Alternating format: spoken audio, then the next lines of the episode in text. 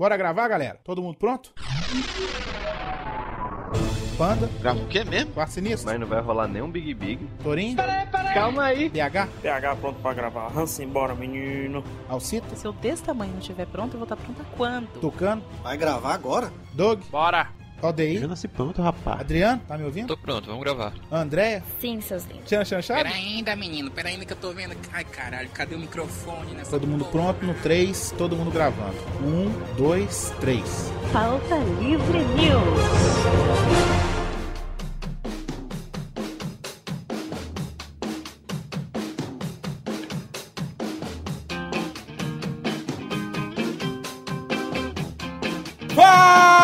Pautaiada!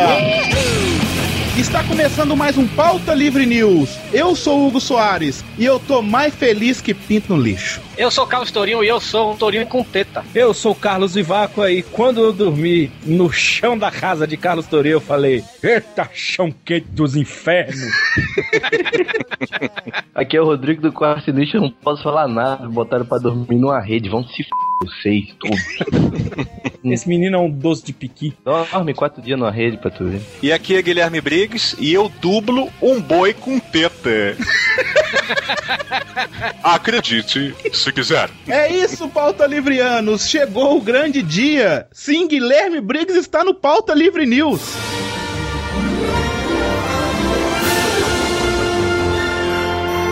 Olha aí, rapaz. Olha A só, minha olha pauta só. livre vai ser dividida assim: AGB e DGB. Antes Ah. de Guilherme Briggs, depois de Guilherme Briggs. Para com Wilson, que isso? Então é isso, vamos conduzir a entrevista com Guilherme Briggs logo depois dos e-mails.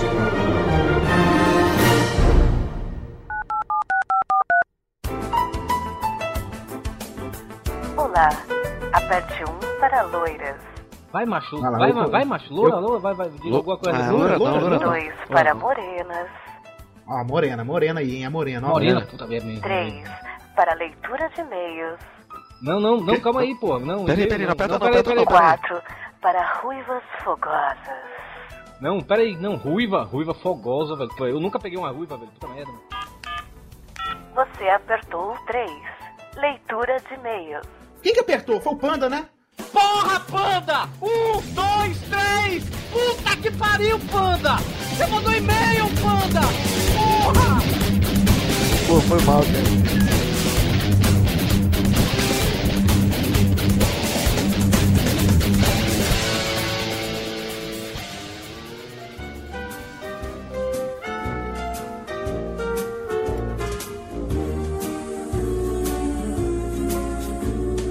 Amigo, estou aqui. Bora, Torinho, para mais uma leitura de e-mails! É. Ah, ainda bem que você não continuou, que já tava sem graça essa, né? É. Tem que pensar numa maneira de me apresentar. É, eu também tô achando que já ficou batido essa. Isso aí. Vamos lá. Vamos pros Vamos lá, e-mails. vamos, vamos pros e-mails que não vai existir hoje, Torinho, porque o podcast está imenso e vamos ler os e-mails de Prometeus no próximo episódio. Ou não, né? Porque vai saber como, como vai estar de e-mail esse daí, né, velho? Justamente, né? É, então vamos, mas antes, é, se a gente não ler no próximo podcast, vamos agradecer a quem mandou os e-mails, quem mandou comentários. Foi uma discussão muito boa nos comentários. É, foi uma nova abordagem que a gente tentou fazer, fazer uma coisa mais séria, né? Porque a gente- pra mostrar que a gente não é só retardado mental. Justamente. Mas a gente, a gente provou que nós somos retardados mentais que pensam de vez em quando, né? Pelo menos o Rodrigo. Mas. Mas vamos, vamos, vamos, lá, a gente tá. Porque esse podcast ficou, foram três horas de áudio bruto, galera. A gente não sabe quanto é que ficou, porque o Doug ainda tá editando, né? É, no momento que a gente tá gravando isso. Pra você que tá ouvindo esse podcast com a entrevista do Guilherme Briggs e não conhece o Pauta Livre News, qual site que está hospedado no nosso podcast, Torinho? www.pautalivrenews.com É isso aí, você fala www, fica muito esquisito, não existe mais, mas é isso aí mesmo. É, Sônia, fala YouTube, YouTube. E pra você quiser mandar e-mail para o Pauta Livre News é contato arroba pautalivrenews.com. Sim, se você quiser acessar nosso Facebook e ver lá notícias em primeira mão, você acessa facebook.com barra pauta livre news. E o Twitter é arroba pauta livre news ou então twitter.com barra pauta livre news. Isso aí, segue a gente que o Twitter do Pauta Livre News segue de volta. Eu não. O Twitter Isso do aí, Pauta eu, Livre é, pauta livre, isso aí. Mas mandem seguidores pra mim, que eu tô precisando demais, eu quero chegar a mil agora. Mas pra não passar batida esses e-mails também, né? Essa leitura de e-mails que não existe, temos que falar das andanças na podosfera.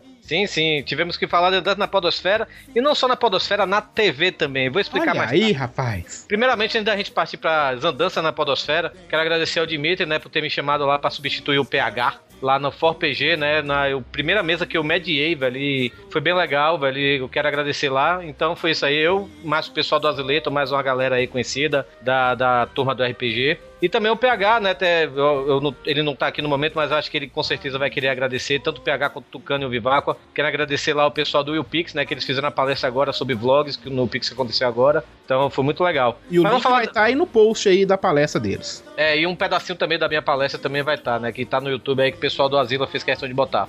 Isso aí. Mas vamos lá para as andanças, né? Andança na Podosfera, começando com a nova arroz de festa, a nova linguiça de festa, sei lá que diabo é da farofa de festa, da Alcita, né? A Alcita ela teve lá no Omega Cast, ela tava lá lendo os e-mails lá do pessoal. Teve também no Ilha Temícera. E olha só, Hugo Soares, a Alcita teve na TV. Fiquei sabendo, rapaz. Pois é, Fiquei mas é, sabendo. Mas foi pra falar do blog dela lá, o Poderosas Gordinhas, o link tá aí no post. Quem não conhece esse blog da Alcita, foi assim que nós conhecemos ela, foi assim que contratamos a Alcita. Justamente. Pois é, rapaz. Eu, eu não me lembro agora qual foi a TV, mas é uma TV cristã aí, comunitária, sei lá. Que É, diabo mas ela deu jabá do pauta livre. Ela deu jabá do pauta livre, isso foi muito importante. Estamos na TV, então tem cristãos ouvindo a gente. A Alcita esteve comigo também lá no Dimensão Nerd 199, eu e a Alcita participamos. E eu também estive no Dimensão Nerd na semana seguinte, no Dimensão Nerd 200, é, que foi um Dimensão Nerd especial, né? Porque ó, 200 edições não é qualquer um que faz hoje em dia, né? Então eu fiz o papel lá de um sargento mal-humorado lá, ainda falando em inglês, imagine aí. Olha, meu Deus do céu. Pois é. Também estive no Cavaleiros da Mesa Redonda, um podcast novo aí, que ficou bem Pô, legal. Mas você andou pra caralho, hein? Puta que pariu, hein? Andei, andei, andei, andei. É, falando sobre. falando sobre rock, falando sobre música, o grande momento da música, né? Esse podcast aí, cada da mesa redonda, ficou legal, escutem lá. Também estive no Azila Cast, falando sobre rock também. Você pra- teve pô, no Asila Cast? Sim, sim. é, Nesse momento que o podcast tá saindo, ele também está saindo. Mentira que você foi no Asila Cast antes de mim. Foda-se. Joel, filho de uma puta.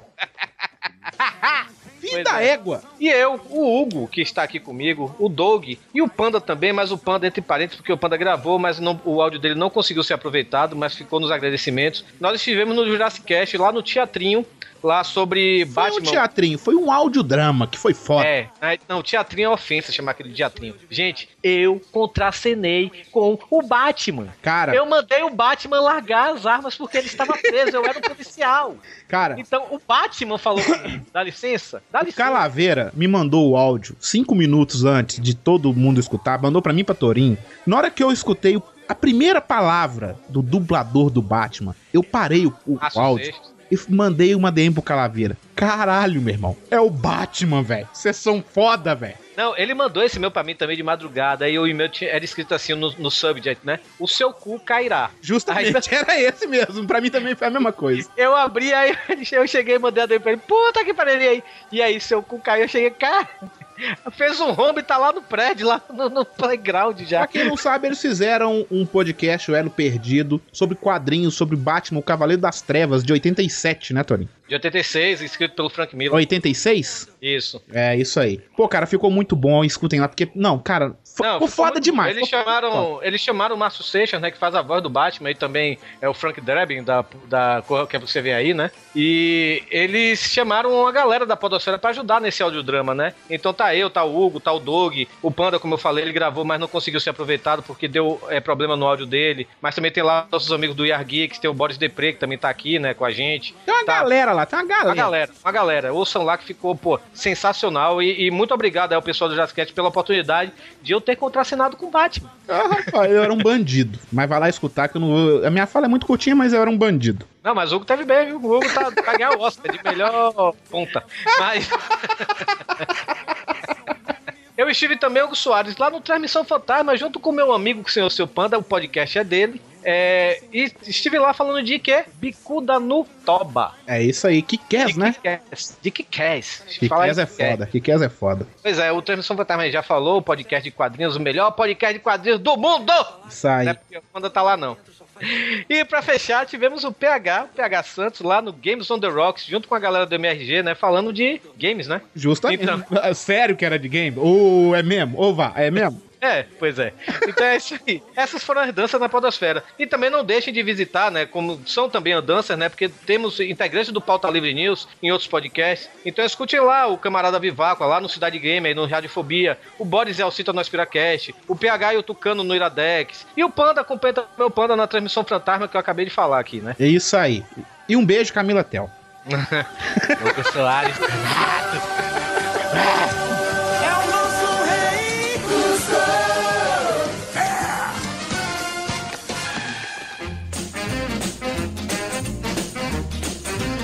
Antes de começar, né, temos que agradecer uma pessoa, assim, imensamente de coração mesmo, ao nosso querido amigo Léo Lopes, né, Torinho? Sim, sim. Não- Léo Lopes não conheço. que- É, Eu não sei quem é ele, não. Também não faço ideia. Não, mas temos que agradecer ele que intermediou aí o nosso contato com o Briggs, né? E também temos que pedir desculpas ao Briggs, né? Pela safadeza que a gente fez, né? Pra ter ele aqui no podcast, né? Não, não, não, o Rodrigo gente- não pode saber, ele é menor de 21 ainda. Ah, tá. A gente, ano passado, a gente fez tipo uma promoção no podcast aqui, é, pedindo pro povo twittar é, Teatro de Bonecos, é, participa do Pauta Livre. E Ah, aí, é verdade. Muito fofo, achei, achei legal. Eu gostei. no dia a gente, cara, eu, ficou eu e o Hugo aqui, a gente entrou no Skype, a gente ficou gritando, parecendo duas fãs do Justin Bieber, assim, ah, meu Na verdade, com esse tom de voz, você parece mais o Justin Bieber do que as fãs dele, né? E fora o dia também que Léo Lopes, na Campus Party, ligou pro Briggs e a gente começou a gritar igual um monte de maluco no telefone, né? Lembro, lembro também. A- a- as operadoras de telefonia estão envergonhadas e pedem desculpa por ter completado essa ligação. Mas, mas essa o Briggs não achou fofa, não, né? Briggs? Pô, Briggs, eu tô aqui na Campus Party! Isso é o pessoal com dif- dificuldade de respirar na Campus Party. ali, Tive que andar até o banheiro. aquilo era um quartão de enfornar banana mesmo.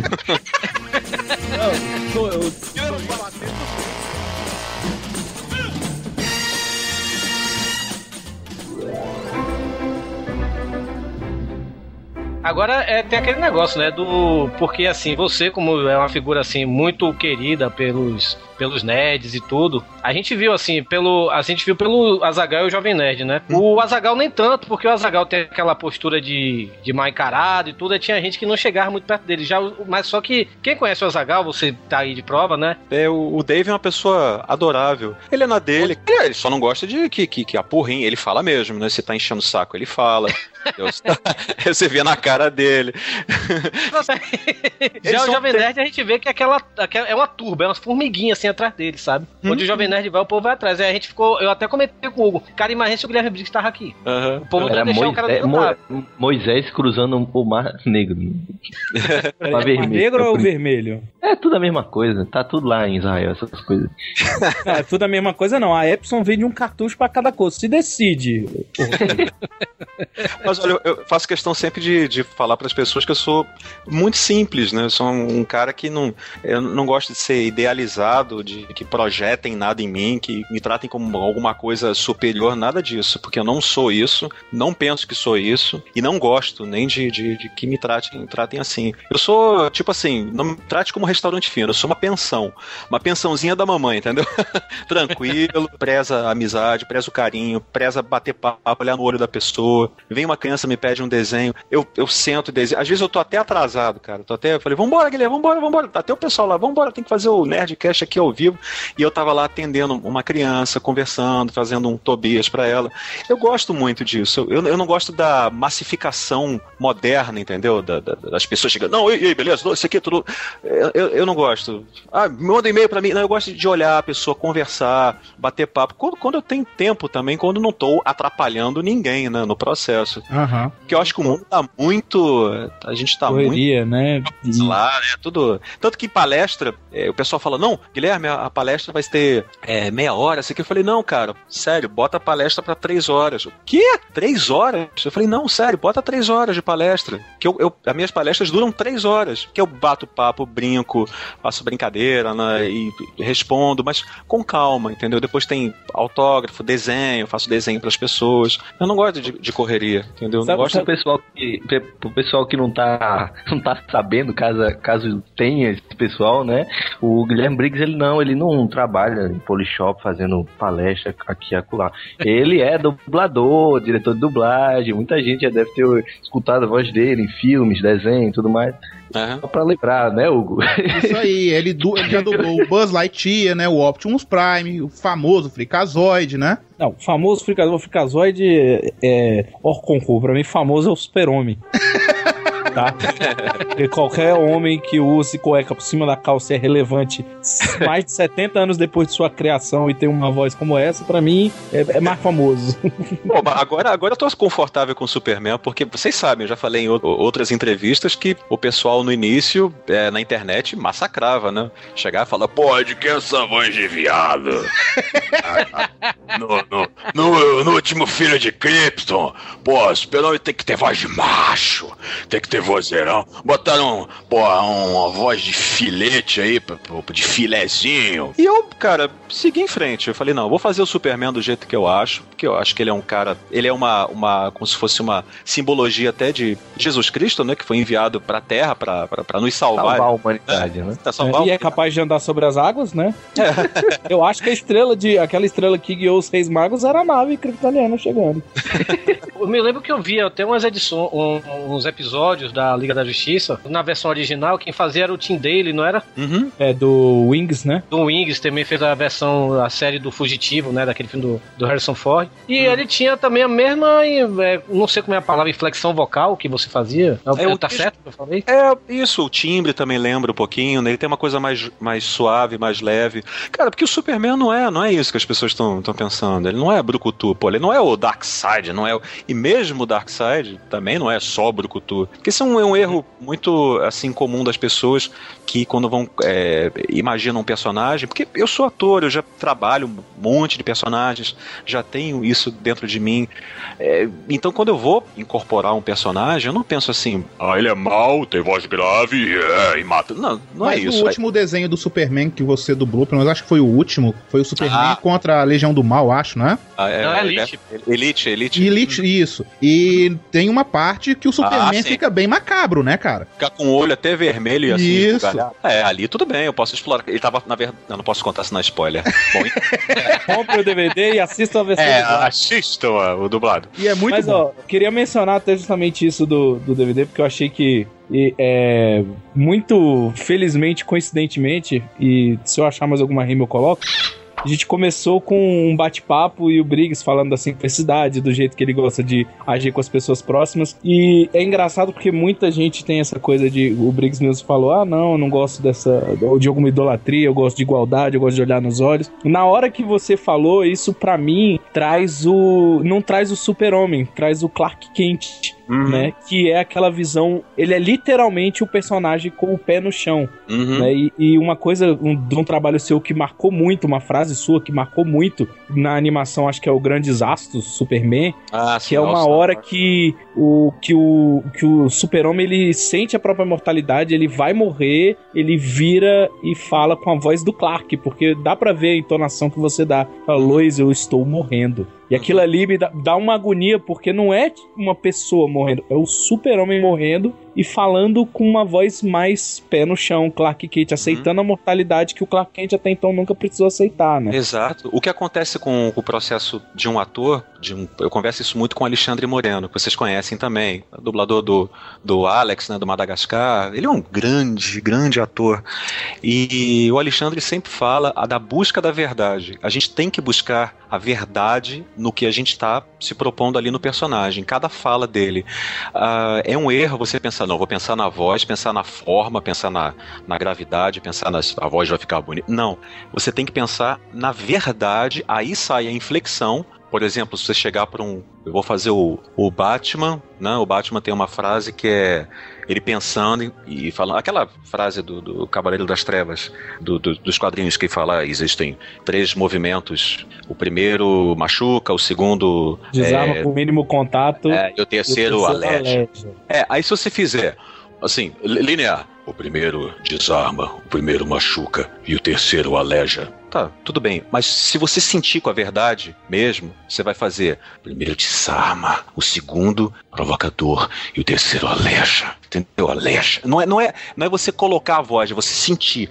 Eu mato ele. Entendeu? Você sentir a verdade. Caralho. É, do que que vai. É, é por isso que ah, quando eu, eu falo para novos dubladores assim, não faça uma forma, não faça. Ah, quando ele estiver ali, aí você faz uma voz assim. Eu sou o Coringa. Não, não é isso. Não é isso. É você sentir, entendeu? Você sentir. Então, quando eu tô com dubladores novos é um barato, porque eu tenho tipo essas frases, né? Eu vou matar você. Eu falei, vai lá. Eu vou matar você. Não, não tô sentindo verdade. Você não precisa fazer essa voz. Você pode falar, eu vou matar você. Eu vou te matar. Entendeu? Você, com verdade você fala e eu acredito. Vamos eu lá. acreditei agora. É, eu vou te matar, desgraçado. Eu, eu tô saindo dessa gravação.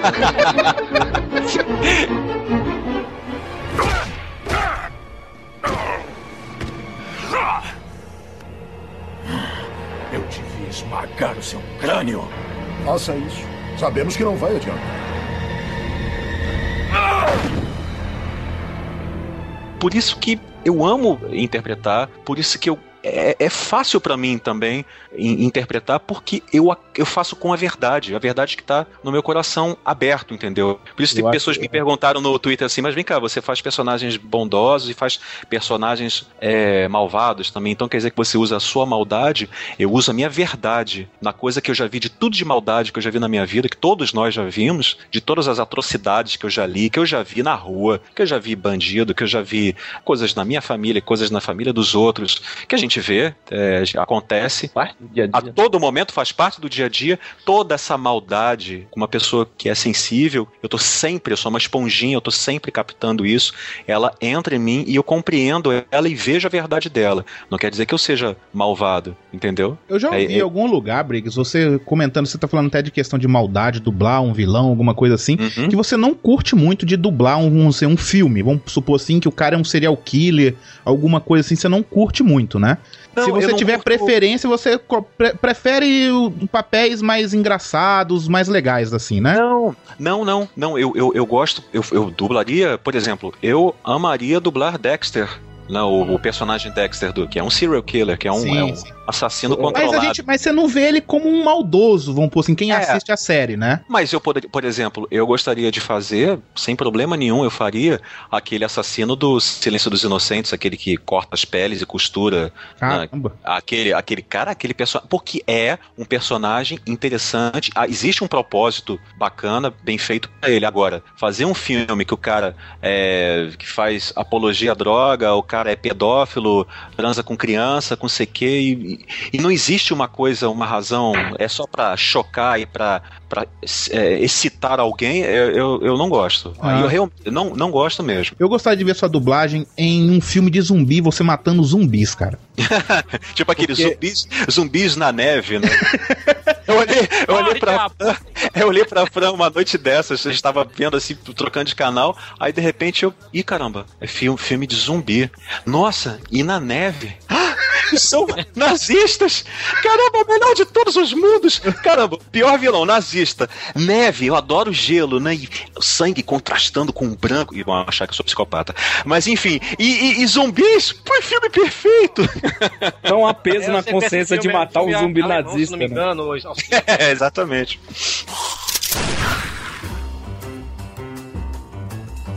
Mas assim, Briggs, é, eu, a gente falando de dublagem, e uma coisa que eu sempre tive vontade de perguntar pra ti é que eu vendo assim seu trabalho de dublagem, aí me vem à mente assim o ator o americano, o Patrick Warburton, que ele fez o Pudge de Seinfeld, ele faz o Joey, aquele, aquele cadeirante lá do Family Guy, ele também faz o Kronk, Ah, o yes, original, né? That's me, yeah, I talk. E eu sou muito fã daquele cara, e eu considero Eu ele, eu sempre, eu sempre considerei ele o, Briggs americano, você Ele- conhece né, o trabalho dele. Conheço, ele é engraçadíssimo, com aquele olhinho claro dele apertadinho nele, com aquela papada dele. tipo ele no Homem de Preto 2, né? Que ele fala, ó, não bate na, não bate na flor. Ele, ó, Ei, você! Hey, you! né? Ele todo arrogante, né? Aquela coisa meio. E ele dublou o Buzz Lightyear também na série animada, porque o Tim Allen não fez. Aí eu pude escutar ele. Ele é engraçadíssimo, é um ator americano que eu morro de rir em escutar tá no original, entendeu? Tanto que o Kronk eu sigo, né, mais ou menos a voz dele. Mas o Kronk é sensacional, né, cara? Então, tudo pronto pra hoje à noite? Claro, pensei da gente começar com uma sopa e uma saladinha e depois ver o que que rola. Não é o jantar, não. Já entendeu? Ah, tá. A poção. A poção pro Cusco. A poção escolhida só pra matar o Cusco. A poção do cara. É a poção? É, é a poção. Tá na área. No, ele é muito bom. A sua dublagem, eu tava falando com o Vivaco ontem que eu peguei pra assistir a nova onda do Imperador de novo, né? E tipo, é mega engraçado. E, e aquilo ali, pra mim, eu só consigo ver dublado. É, eu também. Mas a, a versão original também é muito boa, sabia, fala, velho, eu também, né? Pra mim, o melhor do Kronk, é engraçado que o Kronk tem vários momentos, mas eu fiquei tão fã da dublagem que, pra mim, eu falei isso no Radiofobia com o Briggs. Eu falei, é, e café? Porque a, fra- a Marieta Severo vira e fala, nós vamos fazer não sei o quê. Poxa, mas eu passei tanto tempo fazendo bolinhos e tal, e não sei o quê. Ela, tá bom, dá tempo para fazer um lanchinho. Aí ele, e café? é muito bom. E aí o personagem levanta o mindinho pra fa- fazer alguma interjeição. Cara, como pode? Ô, Briggs, eu vou fazer, eu vou fazer uma pergunta chata pra você. É, aqui a gente ainda tem alguma seleção nesse quesito da dublagem e tudo mais. Mas como é lidar quando vem aquela produtora e fala, a gente quer o Celton Mello dublando? Tipo, o cara nunca dublou. Ah, Tá, Celton tudo bem. Mello é. Não, não, não, não. Eu Um tô ator. dando um exemplo da nova onda do Imperador, que ele dubla, porque não me veio, tá tudo. Mas uma, uma pessoa que não tem experiência em, dublagem, o cara fala, que seja isso aqui, porque acha a voz dele legal, e você, não, isso aqui não dá certo. Não, vai ser isso aqui, vai ser isso aqui. E aí? Olha, é, o que acontece? Eu já tive experiência com vários globais. Tive experiências legais, experiências mais ou menos, experiências ótimas. O que eu sempre falo, para ser bem democrático, bem ah, ah, justo, é que o cara que tá dublando lá, que é chamado, é, por exemplo, chama um ator da Globo. Vamos chamar o, o- sei lá, como foi o, o Leandro Hassum, que foi sensacional. O Leandro Hass- Hassum é ator. Entendeu? Ele é um ator. E é a mesma coisa que se eu achasse ruim assim, não, não vai chamar o Leandro Hassum porque ele não dubla, não quero ele no filme, não vou dirigir ele. É a mesma coisa que, então, tudo bem, se eu for fazer um papel na, na- na- em alguma emissora de televisão, aí vai chegar assim, não, não quero esse cara aqui não, Guilherme Brito, porque ele é dublador. Aí seria preconceito meu. Ele é ator, entendeu? E já que eu falei no, no Leandro e no Márcio Smelling, que fizeram o Meu malvado favorito. se vocês vissem como é que foi trabalhar com eles, como foi agradável, como foi divertido, ao ponto do Leandro Hassum chegar pra mim, eu vou até contar as coisas que ele brincou comigo. Ele chegou pra mim assim: Ô meu querido, ele fala assim, né? Ô meu querido, eu tô aqui pra aprender, viu? Você pode me bater, pode me jogar na escada, você pode me. pode molestar meu corpinho, viu? Pode fazer o que quiser. Eu falei, não, Leandro, fica, fica tranquilo, cara. A gente vai fazer com o tempo. Falei, não, pode, pode, pode me chamar de burro, pode me bater, pode. Cara, ele ficou brincando, falando essas coisas, mas o resultado foi ótimo, sabe por quê? No início ele, ele apanhou um pouquinho normal, não, não tem problema, por causa do síncro, por causa da. é, se adequar, o volume, tudo você tem que ajustar neles, que não, não tem experiência. É volume, emissão, emissão da voz, a inflexão, ele vai seguir o original, né? O cara fala, hey, you, hey, você? Falei, não, não, não, não, faz, ei, você, faz mais brasileiro. A, a- a cortar o texto, a principal, né, a alma da, da dublagem, que é adaptar o texto. Eu passava pra ele e falei, ah, mas peraí, eu tenho que decorar, não, escreve aí, escreve num papel aí, que, que eu vou, vou mudar esse texto todo, entendeu? Até ele chegar a isso, demoraram algumas horas, um dia inteiro, mas no segundo dia, ele já se adaptou, ele já começou a ficar mais confortável, começou a soltar as piadinhas, foi extremamente humilde, extremamente educado, e os dois, o Márcio Smelling também. Então foi uma experiência tão gostosa. A gente saía pra lanchar e as pessoas olhavam assim pra ele. Eu até esquecia que era o, o Leandro Hassum, que era. Porque eu também, cara, tô nem aí se o cara é famoso. se- Eu gosto da pessoa, entendeu? Não Aham. saber. Pra mim não importa mesmo. E, e ele até me contou uma história engraçada que ele, ele foi no, no- no- Sei lá, ele foi no dia anterior, chegou antes, não sei, foi na, na lanchonete. Falei, pô, foi ali na lanchonete, o mendigo ficou me olhando. Aí eu olhei pro mendigo e falei, e aí? Aí o mendigo, eu, eu, te conheço, conta uma piadinha aí pra mim. Aí ah, paga 10 flexões aí, pô, de graça não, né?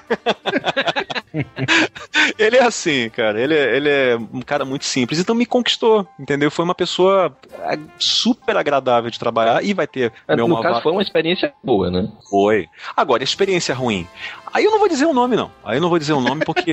Ah, Fica chato, né? Ah, não, fica chato. Eu não quero, não. Não vou dizer o nome não, mas já teve pessoas, atores famosos que eu dirigi, que não entendiam, não é nem tanto eu, outros colegas que foram dirigir atores famosos que, que ah, você chegava e falava, olha, é, faz mais assim, solta um pouquinho mais, soltar o quê? Não, deixa mais natural. Natural o quê? Mas já está natural. Não, mas é, tá, tá um pouquinho parecido com o original, tá meio cantado. Cantado? Mas eu não sou cantor, eu sou ator. Não, sim, mas você faz mais uma vez. Não, pra mim já tá bom assim. Tá ficando maçante isso, tem que repetir tantas vezes assim, é? Eu sou o único ator presente nessa dublagem? Falei, não, todos são atores, entende? A- acontece. Mas com essas pessoas, a gente tem que aguentar o processo, acontece, mas elas faz parte, mas elas vão aos, aos poucos sendo disciplinadas. Que elas vão perdendo, vai, sempre vai abaixando um pouquinho a crista. Que elas vão percebendo, opa, é, também não é bem assim, opa, dublagem é difícil, é melhor eu escutar o cara lá que tá no aquário lá, o diretor, é, me ajuda aqui. Depois eles vão amenizando. Ou não, ou não amenizam e a experiência é ruim. Mas, graças a Deus, a maior parte das experiências com, com atores famosos é legal, não teve problema. O resultado de alguns não fica tão bacana porque eles não têm tanta experiência, mas assim, eu também vejo eles falando assim, pô, podia ter feito melhor, putz, queria ter, ter dublado assim alguns meses para poder fazer melhor esse trabalho. Poxa, eu, eu- eu sei que eu poderia ter feito melhor, mas ficou legal, não ficou? Não, ficou legal. A maior parte deles, eu tô falando sério, sinceramente, eu sempre falo a verdade, isso realmente acontece, entendeu? É, é sempre uma surpresa agradável. E aqueles que são mais é, é, é, é, é, rebeldes, eles vão sentindo a, a- a pressão no meio da coisa, vão sentindo que o tempo tá acabando, eles têm que terminar o filme, aí eles, opa, aí eles começam a aceitar mais no, no final do processo. É só você tratar com educação, ter bastante humildade, deixar eles falarem, eles já vão reclamar, mas no final eles vão ter que entrar nos treinos. né? Educação desarma qualquer um, né? Com certeza. É, o cara na mão, se você responder na educação, a pessoa já desarma. É o, é o que eu faço sempre. Se alguém. Isso não aconteceu comigo, graças a Deus, mas se algum ator assim chega pra mim, independente de ser global, chega e, né, vem com grosseria, a primeira coisa que eu faço é sair, vou lá e falo: olha, o que, que aconteceu? Você tá com algum problema? Quer conversar? Quer uma água? Vamos, vamos conversar? Não, tô, tô estressado, não sei o quê. O que que houve? Ah, minha mãe tá passando mal. A gente sempre encontra um, um ponto ali de, de, de- o ponto do desequilíbrio na pessoa. Por isso que eu falo, um diretor de dublagem é antes de mais nada um, um psicólogo. Então, um bom diretor tem que saber lidar com o material humano. Você tem que tratar seus atores com carinho. Você tem que saber, é, às vezes um ator, eu sei que um ator tá errando porque ele tá, eu não sei explicar isso. É como se fosse a força, né? Você sente que o cara tá ou tá nervoso Uhum. porque você dirigindo, ah, pô, o cara tá me dirigindo, primeira vez que eu trabalho com ele, ou porque tá com problema em casa, ou porque está cansado. Eu até falo com o dublador do, do Clone Wars, o Anakin, Zé Leonardo, Zé, você dormiu ontem? Ele, pô, como é que tu sabe? Eu falei, a dicção de quem dormiu pouco, cara. Eu tô sentindo que você tá cansado, né? Ele, tô. Pô, como é que você sabe que eu não tô. que eu tô cansado, mas não tô chateado? Eu falei, não, é uma diferença, entendeu? Eu não sei explicar pra vocês. É um negócio meio subjetivo, mas você sente. Eu tô dirigindo há 10 anos, então eu já, eu já começo a, a perceber isso, entendeu? Então você tem que ser um psicólogo, tem que tratar bem, porque tem diretores também que não fazem isso. Também não vou citar nomes, mas não são muitos, não. Tem diretor que. Vambora, gente! Bora, bora, bora, entendeu? Que, que- mas eu acho isso deplorável. Só pra avisar, esse barulho que o Guilherme fez é chicote, tá? Não é tapa. é, Olha lá!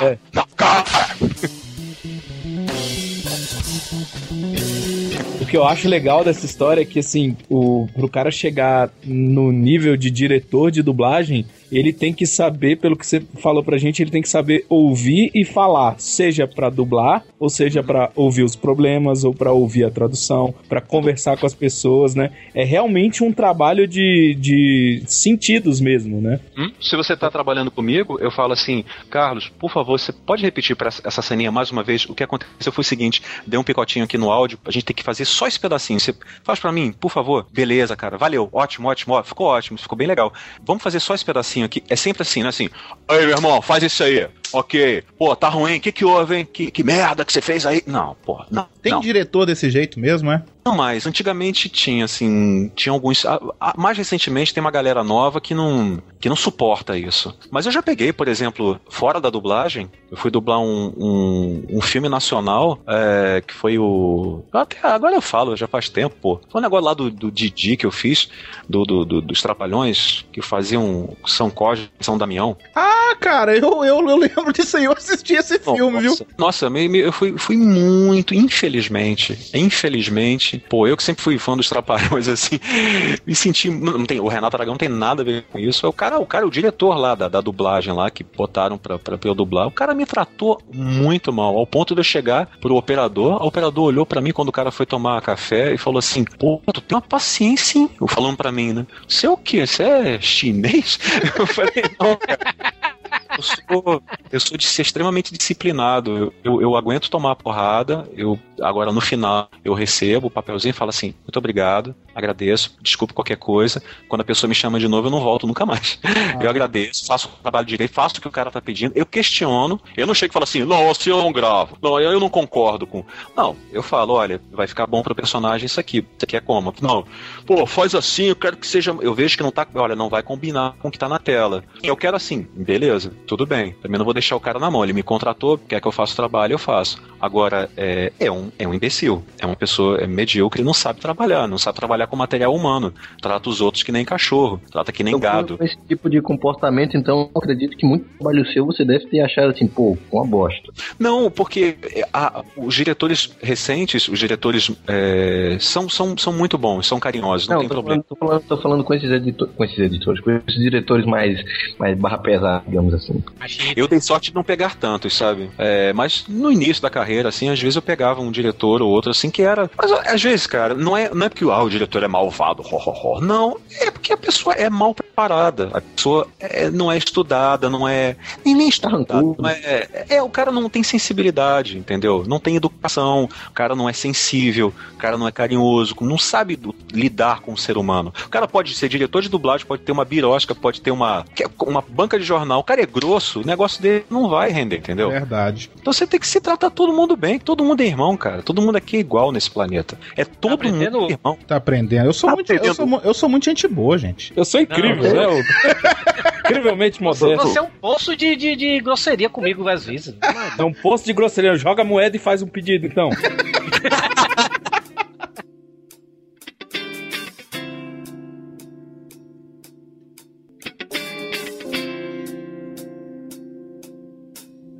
Algum fã já mandou alguma frase, palavra ou algum diálogo que você tenha usado numa dublagem? Ma- ma- mandou, mandou como Uma, assim? uma sugestão. Uma coisa assim, sugestão, vai- mandou pro seu e-mail assim, ó, pô, você podia usar isso aqui em algum filme, algum desenho. Já, já, e já usei, já. Esse negócio do quartinho de fornar banana, me mandaram, isso foi, me falaram. Eu não sei onde eu já usei esse desenho. É meu quartinho de fornar banana! Se um dia eu vou fazer aqui um pedido, se um dia você estiver dublando alguma, algum filme, seriado, desenho, uma escola, você tem que falar. Ah, a merenda daqui é aquele braço de merendeira. Alguma coisa, você tem que citar braço de merendeira. É uma coisa muito grande. É, quando uma coisa é muito grande, tipo, aparece uma cena que o personagem tá olhando aquele porta-aviões gigantesco. Bicho, isso é maior que um braço de merendeira. Ia ser foda, cara. Ia Aquelas mulheres ficam mexendo arroz o dia inteiro nas bacias de escola pública, assim, ó. Vou botar no. Botar, não, não vou fazer isso. Mas imagina, botar no, no Super-Homem, vem o Batman com um super jato ali. Pô, é seu bate-jato? Porra, que braço de merendeira, hein, Batman? Ah, eu gosto dos jatos grandes. Sei lá. Briggs, eu tenho que falar um negócio aqui. Eu sei, eu falei até pro, pro, pros caras aqui ontem, né? Eu cheguei, ó, vai ter uma parte que eu vou ter que ser totalmente. Porque assim, eu. Eu sou conhecido, assim, aqui no podcast como aquele cara mais. é, como é que se diz assim? Irônico, brincalhão e tudo, né? E minha namorada até briga com isso comigo, né? Que ela fala assim: ó, eu não quero o Torinho do meu lado, eu quero o Carlos Eduardo, sabe? Aham. Então, eu vou ser o Carlos Eduardo agora, né? Meu Deus. Eu vou ser sentimental agora.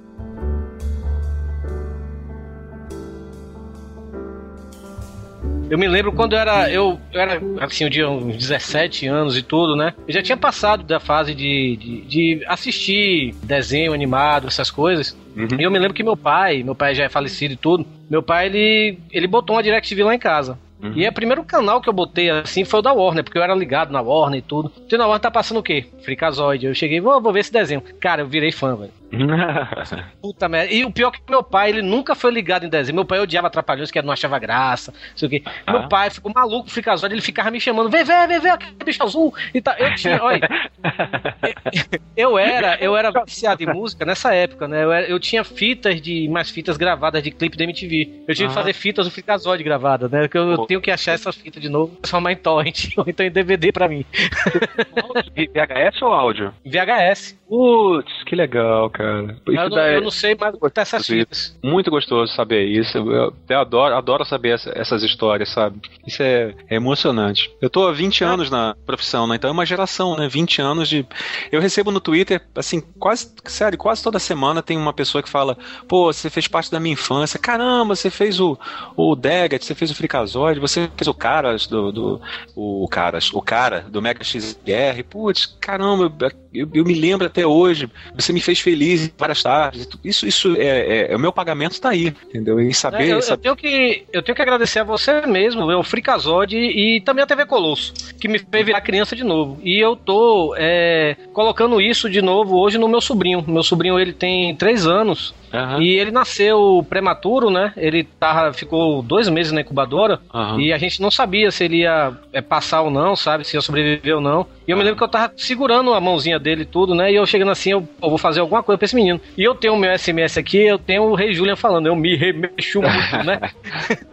Eu botei pra ele, na hora ele apertou minha mão, sabe? Ah, que bonitinho. E até hoje, quando ele tá chorando, alguma coisa assim, eu boto, eu me remexo, ele fica maluco. Ele, ele- eu boto o Madagascar pra ele, ele só quer ver essa cena. Depois que passa, ele Aham. pede pra tirar. Ou então voltar, alguma coisa assim. Eu tô botando isso de novo nele. Vocês sabem da história do, do negócio de Madagascar com um menino que foi operar? Eu acho que eu já contei isso pro pro Léo. Eu conto pra vocês rapidinho. É, ver como Sim, é sim. importante, como é importante a, a- esse negócio da você fazer parte da, da infância de, de uma pessoa, né?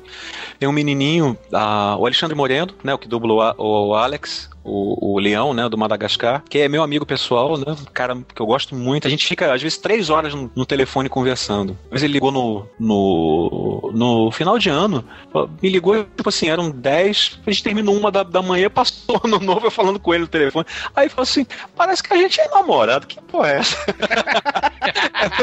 ele fica brincando assim, eu falei, pô, Alexandre, sai fora. Eu falei, não, não, sacanagem, eu gosto muito de você, cara. Eu falei, eu também gosto muito de você, Alexandre. É um cara muito sensível, mu- muito gente boa. E ele tinha, a ex-namorada dele, até uma que é dubladora também, até uma Costa, ela veio com um caso de saúde muito triste pra gente, que era um menininho que ia passar pela, acho que pela quarta operação do coração. O coração dele f- fazia umas fibras e ia se fechando. É uma, uma condição é, é, médica assim, assustadora. Então ele tinha que abrir o coração, limpar, cortar, cortar pedaços do coração, fechar. E uma criança, né? Uma criança. Eu, eu conheci, é um menino pequenininho. E aí, ele, a paixão dele era o Alex e o Rei Julian. E a, a, a Thelma teve uma ideia, porque ela conhecia né, essa família, e o menino estava dizendo que ia morrer. Ele chegava para a família: Mamãe, eu vou morrer, mas eu vou virar um anjinho para cuidar de você. Mamãe, eu não vou passar dessa, mas não tem problema. Mamãe, você já, já tá preparando a minha morte? Assim, cara, era nesse nível. Caramba. É. Quantos anos tinha o menino?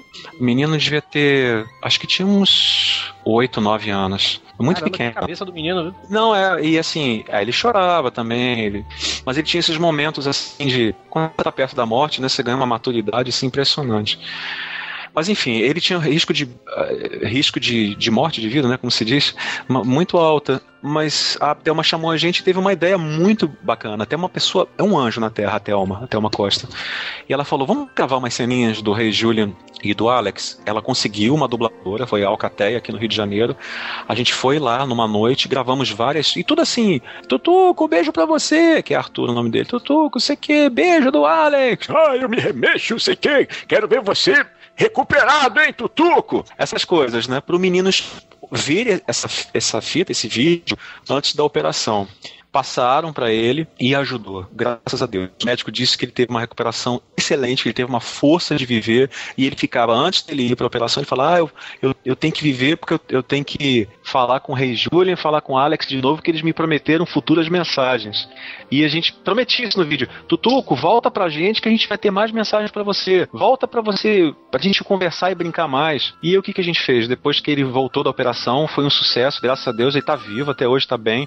A gente ficou fazendo um trabalho de ficar ligando pra ele no hospital e conversar com ele. E aí, Aí, Tutuco! Tudo em cima aí, garoto! Tá comendo bolinho? O que, que você tá comendo? entendeu? Conversar com ele. E foi, foi mágico, foi maravilhoso. Muito Alexandre, maneiro, muito maneiro mesmo. Alexandre também acompanhou e, e depois a Thelma falou, gente, maravilhoso. Se vocês quiserem ir no, no hospital encontrar com ele, a gente até decidiu não ir pra não quebrar a magia. e É, também- eu também acho que ia quebrar a magia. é, e eu sou uma, eu sou uma manteiga derretida, né? Se eu vou, vou ele vai falar, ué, que, aquele que idiota de óculos chorando.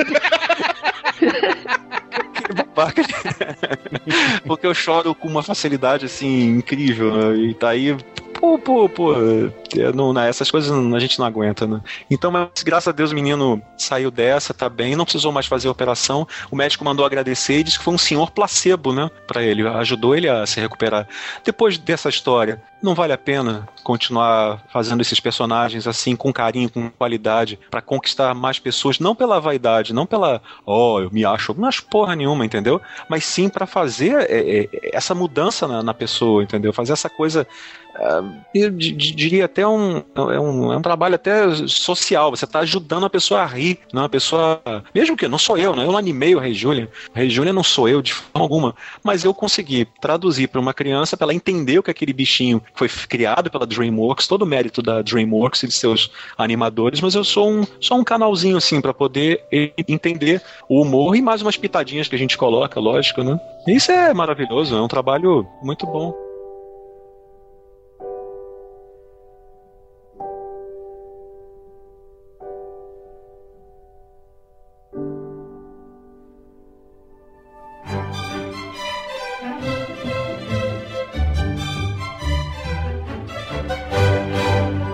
Guilherme Briggs, a gente sabe que você. Olha, a gente vai bipar tudo que você quiser que a gente bipe. Se quiser xingar a mãe de quem for xingar, enfim, não, importa. É, a gente sabe que você convive muito com fãs. Uhum. E que isso é legal e tudo mais. Todos nós sabemos que você também é bem simpático com todos os fãs. Mas e aí quando chega aquele tipo de fã que você sabe que nem banho o cara toma? Chega assim, ô, ô, Guilherme Briggs, eu, eu gosto do seu trabalho. E tá acampado há três dias na Campus Party e não tomou um banho, né?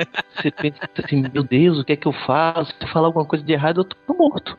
Porque não sabe onde eu moro, provavelmente. Como, Olha- como é reagir a esses casos bem específicos? eu tenho um sério problema que eu, eu trato todo mundo, é, eu trato igual mesmo. A minha esposa até me chama atenção. Às vezes vem um cara me agride na internet, fala alguma coisa. é, eu, eu vou falar primeiro da internet, depois eu falo pessoalmente. Como é que é com fã pessoalmente. né? Na internet. É, aí vem um cara, xinga, sei o que, papapá. Aí eu respondo ele, respondo, tento entender o cara. Então, por que, que você tá fazendo isso? Por que, que você quer? Aí a minha esposa vem pra mim, nesses casos ela é mais madura do que eu, e ela fala: Você tá tratando ele de igual para igual. Você não tá percebendo que ele é, um, ele é um jovem, ele é imaturo, ele tá querendo sua atenção, ele tá querendo te perturbar, tá querendo te trollar, tá querendo te tirar do sério. Pergunta a idade dele. Eu pergunto, qual, qual é a É, qual que é? Quer saber a minha idade? Porque essa aqui. É, pá, tem 16 anos, muito bem vivido. Ah, é. Não, Aí eu falo, não, não, não tô, olha, existem pessoas de 16 anos, pô, pessoas com, com 12, 13 anos são mais maduras do que gente de 50 anos, com Não, certeza. o Rodrigo aí tem 14 anos e é mais maduro do que nós três aqui juntos. Mas aí eu vejo, eu vejo, cara, ele é jovem. Ele é jovem, ele não passou pelas. não teve as mesmas é, sofrimentos. Que, um, que um cara de 41 teve, experiências, morte em família, problemas. Normal, todo mundo tem, entendeu? É, é, é isso. Então eu tenho que tratar ele, não tenho que tratar ele de- também, não tenho que tratar ele de forma superior, nem como um pai. Como... Eu tenho que entender ele e também não saber que às vezes eu vou tentar dar um conselho pra ele, ele não vai entender. Ele não vai compreender e vai ficar com mais raiva ainda. Eu- então eu tem que, tenho- infelizmente, soltar, ignorar. Eu, é isso É, que eu tem, aquele, falar. tem aquele também, desculpe só aí, Hugo, rapidinho. Tem aquele também, tipo assim, que chega no Twitter, vai falar contigo. E aí, Briggs, beleza? Tá um dia ensolarado hoje, né? E tal. Aí você não responde ele chega. Porra, o cara é mó estrelinha. Sabe? Se Você vê que eu- que a gente tem muitas mentions, aí. É. E eu Ah, sempre começou. explico, não dá pra responder todo mundo, né? Muita gente que escreve. Eu gosto de usar aquela, aquela imagem do, do Jim Carrey, do Todo-Poderoso, que ele tem que responder, né? Aquele negócio tudo. Não, A gente, nós não somos o Jim Carrey, que, o do Todo-Poderoso, que responde. Não tem como. É impossível. Quem tem, quem tem um pouquinho mais de, de- é mais conhecido na internet, vocês, eu, Jovem Nerd, Léo.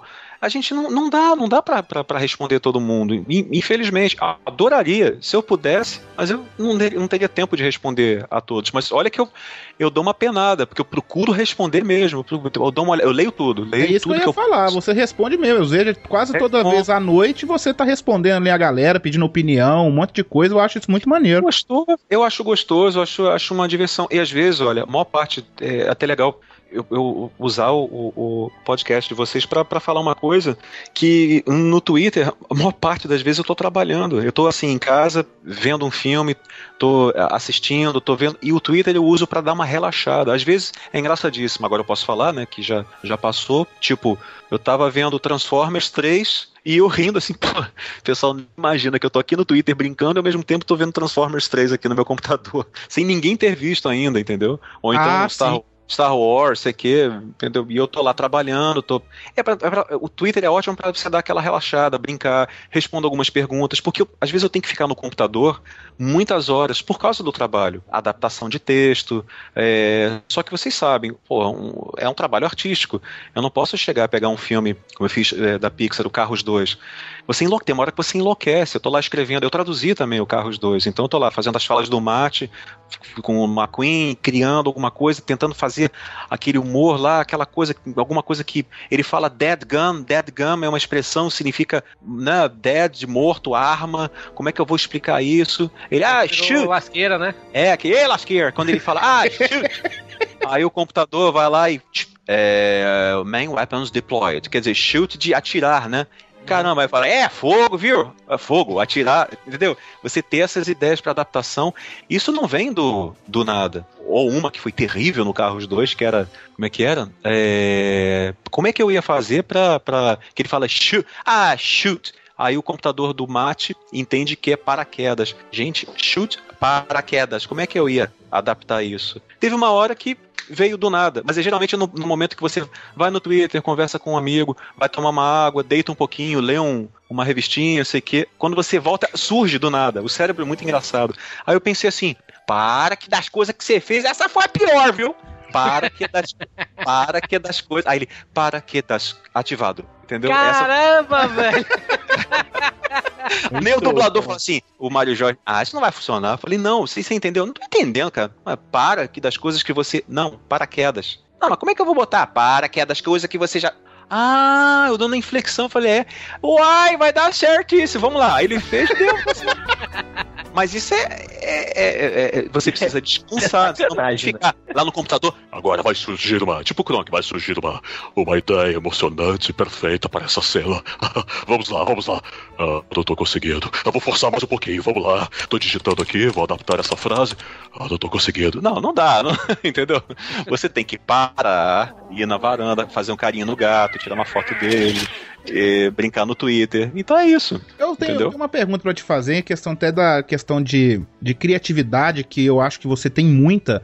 É, como é fazer várias vozes pra você? Que às vezes eu tô vendo um desenho e às É. vezes um filme e eu vejo que sua voz tá ali só por causa na hora que eu vejo nos créditos finais, é, dubladores. Aí começa a falar e fala seu nome. Falei, onde o Briggs estava ali, sabe? E você tem muito timbre de voz, você modifica muito sua voz. Você começou a fazer isso por necessidade de muita dublagem ou porque teve que aprender mesmo assim? Eu- Atualmente muita gente saca todas as vozes que eu faço assim, ah, eu Guilherme, eu Guilherme, eu Guilherme, isso.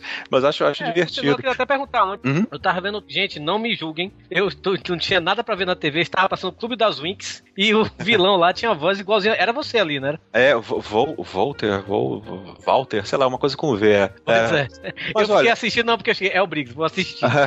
Eu, te- eu- eu lembro de uma muito bem, acho que foi. ni- eu posso estar enganado. É ni Romeu e Julieta, acho que é esse o nome do filme, né? Cara, você faz uma cara. voz pra um carro de cortar grama que eu achei. É, É, você, não é? É, como é que era, como é que era a frase? Eu morri de rir. Cara, aquilo é sensacional. O melhor aparador de grama. Isso. Tá perdendo a guerra no seu jardim? Aí, chefia, tá na hora de usar uma arma secreta. Terra Firminator! É a ferramenta mais poderosa, mais impiedosa e mais aparadora que o mundo já viu! Terra Firminator! É desnecessariamente poderoso! Agora com 75% mais potência! Ele limpa! Limpa! Ele cava! Cava! Ele apara! Apara! O capim vai ter medo de crescer! Terra Firminator! É uma arma da destruição do capim! O Manolo falou, cara, tu vai ter. O Manolo Reina me dirigindo. Cara, Gui, tu vai ter um aneurisma. cara, tu tá gritando muito, cara. Aí o operador, aí, Briggs, tá com esse gostinho de sangue na boca, não? Eu gritei muito. Mas olha, o que que eu mudo a voz? É a mesma coisa que você perguntar para uma. É, é exatamente a mesma coisa que você perguntar para uma criança por que, que ela brinca de tanta coisa assim, misturada? Porque eu gosto, porque é, é gostoso. Por que, que eu. Assim, por que, que você come arroz, feijão, carne, bife, ovo, batata frita, suco, misturado assim? Por quê? Porque eu gosto. É a mesma coisa do Robin Williams, que eles perguntam assim: você, o que, que você faz? Aí fala: eu faço vozes no Uma Babá Quase Perfeita. Aquilo sou eu. Aquele negócio, aquele, aquela emoção deles de brincar de, de ser uma criança, porque eu, eu mantive isso vivo. Isso não é um personagem. Isso que as pessoas se assustam. Eu cara, muito isso no filme, no, no Desventuras em Série. Você faz a voz do Jim Carrey e você modifica sua voz ali umas quatro vezes, cara. Eu acho demais aquilo. É, é, gostar, é você gostar de brincar, se permitir explorar, não ter vergonha e você ficar testando a, a todas as, as, as suas áreas da, da, boca, da língua, do palato, do dente, da, da do céu da boca, tudo. Você vai explorando. Eu falei, pô, como é que eu posso fazer uma voz mais engraçada? Como é que eu posso fazer um tipo diferente? Como é que eu posso. Ou então na rua, eu tô passando é, na rua, no centro da cidade, eu. Ah, não sei se as pessoas fazem isso, eu acho que quase todo mundo faz isso. Eu adoro ver as pessoas na rua, assim, ir no metrô e ver um tipo diferente. Eu não fico rindo da pessoa nem nada, mas eu fico, assim, analisando, guardando. Como seria a voz daquela pessoa? É, ou, não, ou então quando a pessoa fala assim, ô amigo, vê um, vê um suco de laranja com, com acerola. Ah, tá bom, tá Amigo, que será que você. Uau, que voz é Aí eu já fiquei, caramba, como é que ele consegue. Por exemplo, eu sei O Guilherme eu... pega o cara e tira uma foto do cara no Instagram, né? É o que eu conheci aqui. Por exemplo, tem uma voz que eu adoro, tem um, do, do antigo síndico do prédio que a gente morava, que, que ele tinha uma coisa, ele parece, parece Leôncio, do, do pica-pau, né? Ele falava meio assim, entendeu? E eu fui eu ia de tipo dele, é uma coisa meio assim. Ô Guilherme, estou com problema aí no Barbará. E tem uma coisa bem assim, sabe, na foto dele. Tem que fazer uma reforma aí no apartamento. Apartamento. aí eu reparo que o apartamento, ele aperta o. Como se fosse o céu da boca apertasse o nariz, apartamento. E eu vou guardando. É como se fossem vários plugins ou layers de Photoshop. Então eu vou percebendo assim, cara, ele tem um negócio que ele faz no I, no M, ele faz uma coisa. Como o Padua, por exemplo, que é um dublador, diretor clássico, né? Faz o Zazu da, do Rei Leão, faz o, o, o, o Palpatine, né, do, do, do Clone Wars. Uhum. Então ele, ele, tem uma coisa, ele é de beleza. Nossa, peraí, peraí, peraí.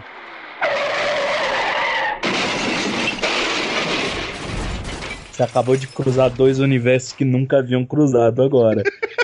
Cara, você botou o Zazu e o Palpatine no mesmo lugar, cara. Não. Ai, agora meu mundo caiu. Eu tô associando as vozes. Ai, meu Deus. Ai, você tem que ser rei, Darth Vader. Tem que ser rei.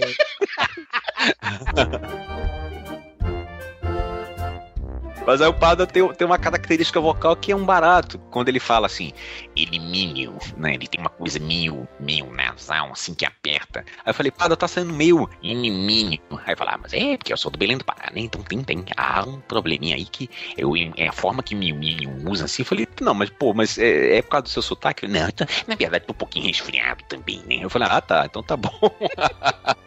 Olha, eu adoro, adoro sotaques. Ado- Não tenho preconceito com nenhum sotaque. Eu não tenho preconceito com nada, né? Com nada, nada, nada de, de nada. Eu acho uma besteira, uma perda de tempo, pleno século XXI, a gente ter preconceito de alguma coisa.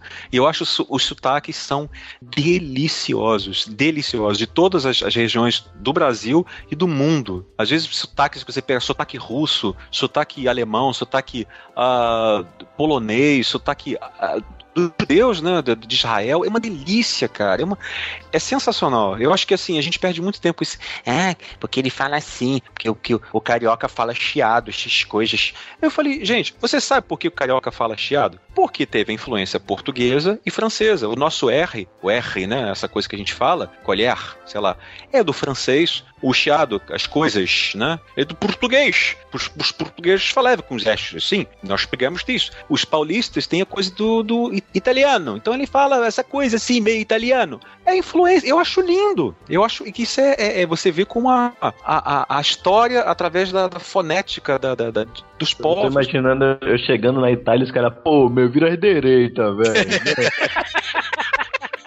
Hakuna Matata. Dolce poesia! Hakuna Matata. Tutta frenesia. Senza pensieri, la tua vita sarà.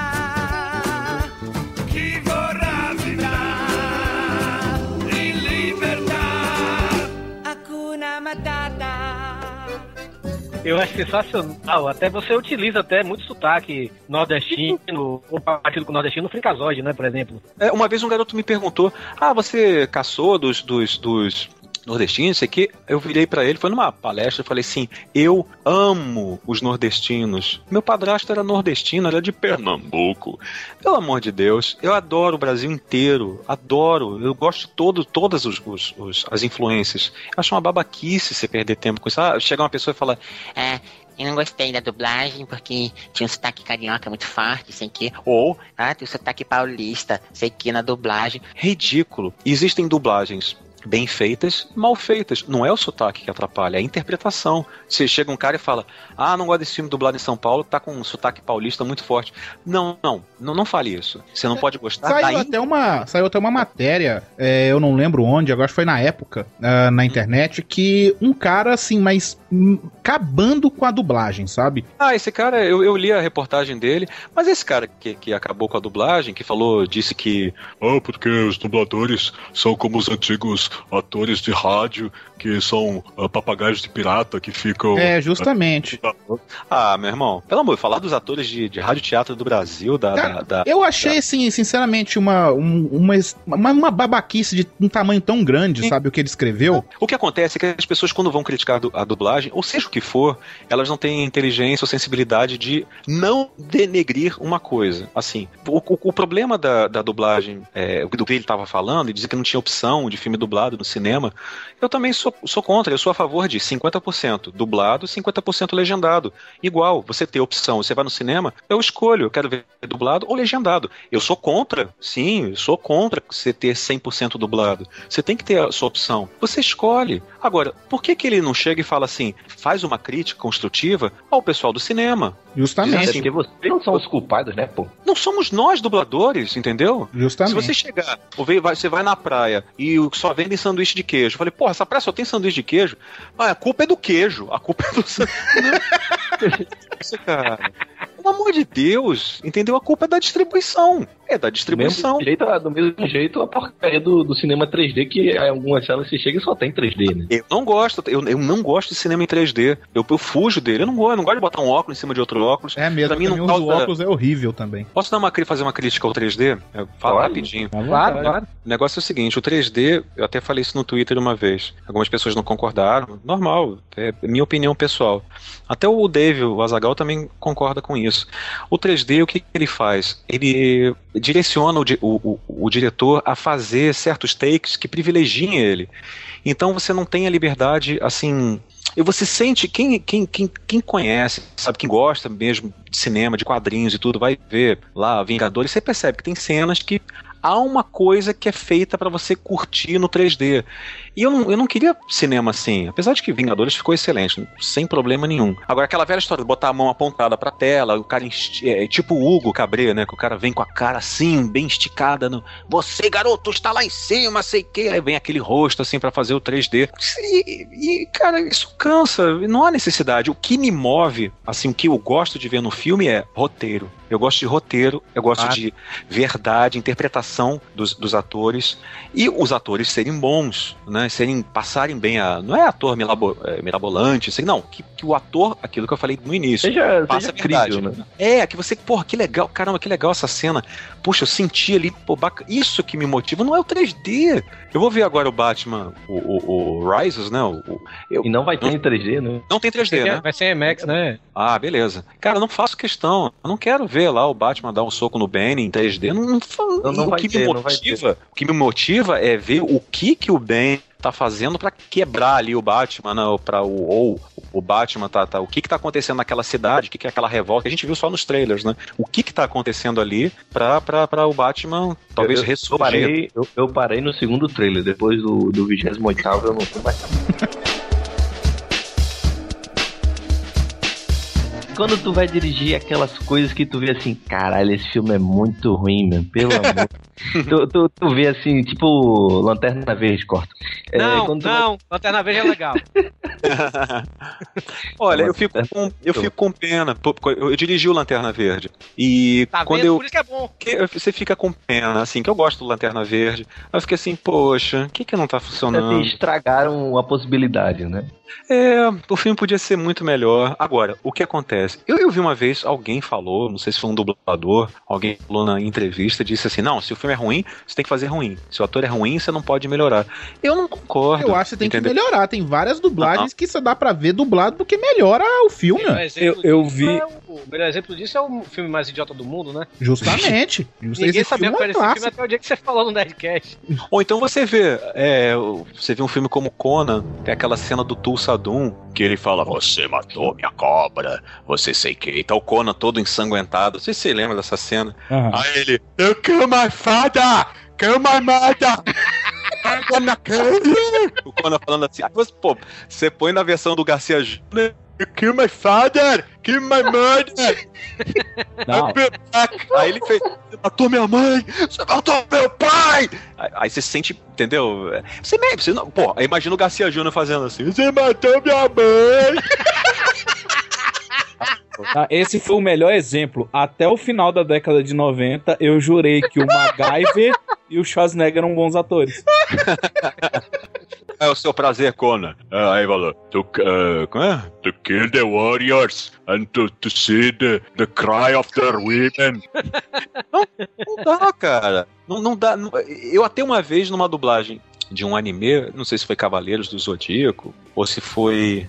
Não, não, foi, foi Yu Yu Hakusho, do Suzaku. E o, o meu personagem fazia uma reação que é tipicamente de japonês, que eles fazem. que eu gosto muito de anime. Que eles fazem. Uma coisa assim. Pra nós seria um. E só que ele fazia. E eu fiz essa reação em homenagem à, à- à dublagem japonesa. Foi muito bo- bonitinho, porque um fã numa palestra falou assim: pô, quando você dublou Suzaku, você fez uma reação japonesa ali, não fez? Eu falei: fiz. Pô, maneiro. Pô, pá, legal. É, é um carinho, uma coisinha que eu fiz assim, que tudo bem, se, se adequa. Até achei legal. Pô, o cara conseguiu reconhecer uma reação que eu fiz japonesa pra um, pra um, pra um, né, pro, pro personagem. Agora, não dá pra fazer tudo, entendeu? As coisas da cultura, você assiste um anime, o protagonista tem sempre aquele momento que ele abaixa, vai ficar olhando pra baixo e fica relembrando tudo e levanta. Aí eu tô Aí você, o que é isso, cara? Quem é que ia fazer isso na cultura ocidental? Ninguém, né? Mas pra ele se encaixa. Você tem que, por isso que nós temos que ter bons atores pra fazer as boas dublagens, tem que ser pessoas sensíveis, pessoas que tenham um conhecimento e tenham essa sensibilidade. Senão você vai assim, Não, eu vou ser fiel, vamos lá, vamos lá. Tá falando assim, doido, vamos fazer assim também. Não, não é isso. É uma, é uma coisa. Dublagem não é uma cópia, não é? Você tá recriando pro seu universo, é, pro universo brasileiro. Isso é, isso é, isso é complicado, entendeu? É, tava pensando aqui com meus botões, é, justamente nessa questão de você ter um, um Rodrigo do Quatro Sinistros de carreira, né? São 20 anos. É, algumas É, coisas. Sério, sério, sério, sério mesmo? É, sério. É, é pra falar o quão novo você é e o quão experiente o Briggs é. Eu fiz um contraste para os Ah. ouvintes entenderem. Porra, tem caras de 20, 20 anos de idade que são muito mais maduros que eu. Ah, Não é, o, o Rodrigo não é um exemplo. Então. Ah. É porque ele deixa sacanear. Não, Eu nunca faria de graça, até porque depois ele paga o boleto. Só com boleto, é ótimo. Então, assim, eu, eu fico vendo alguma co- algumas coisas que você fala, assim, tanto do tempo, de direção, etc, etc. Queria até saber, como diretor, se você dá um conselho, se você também é um nerd aficionado, é, é bem fato isso.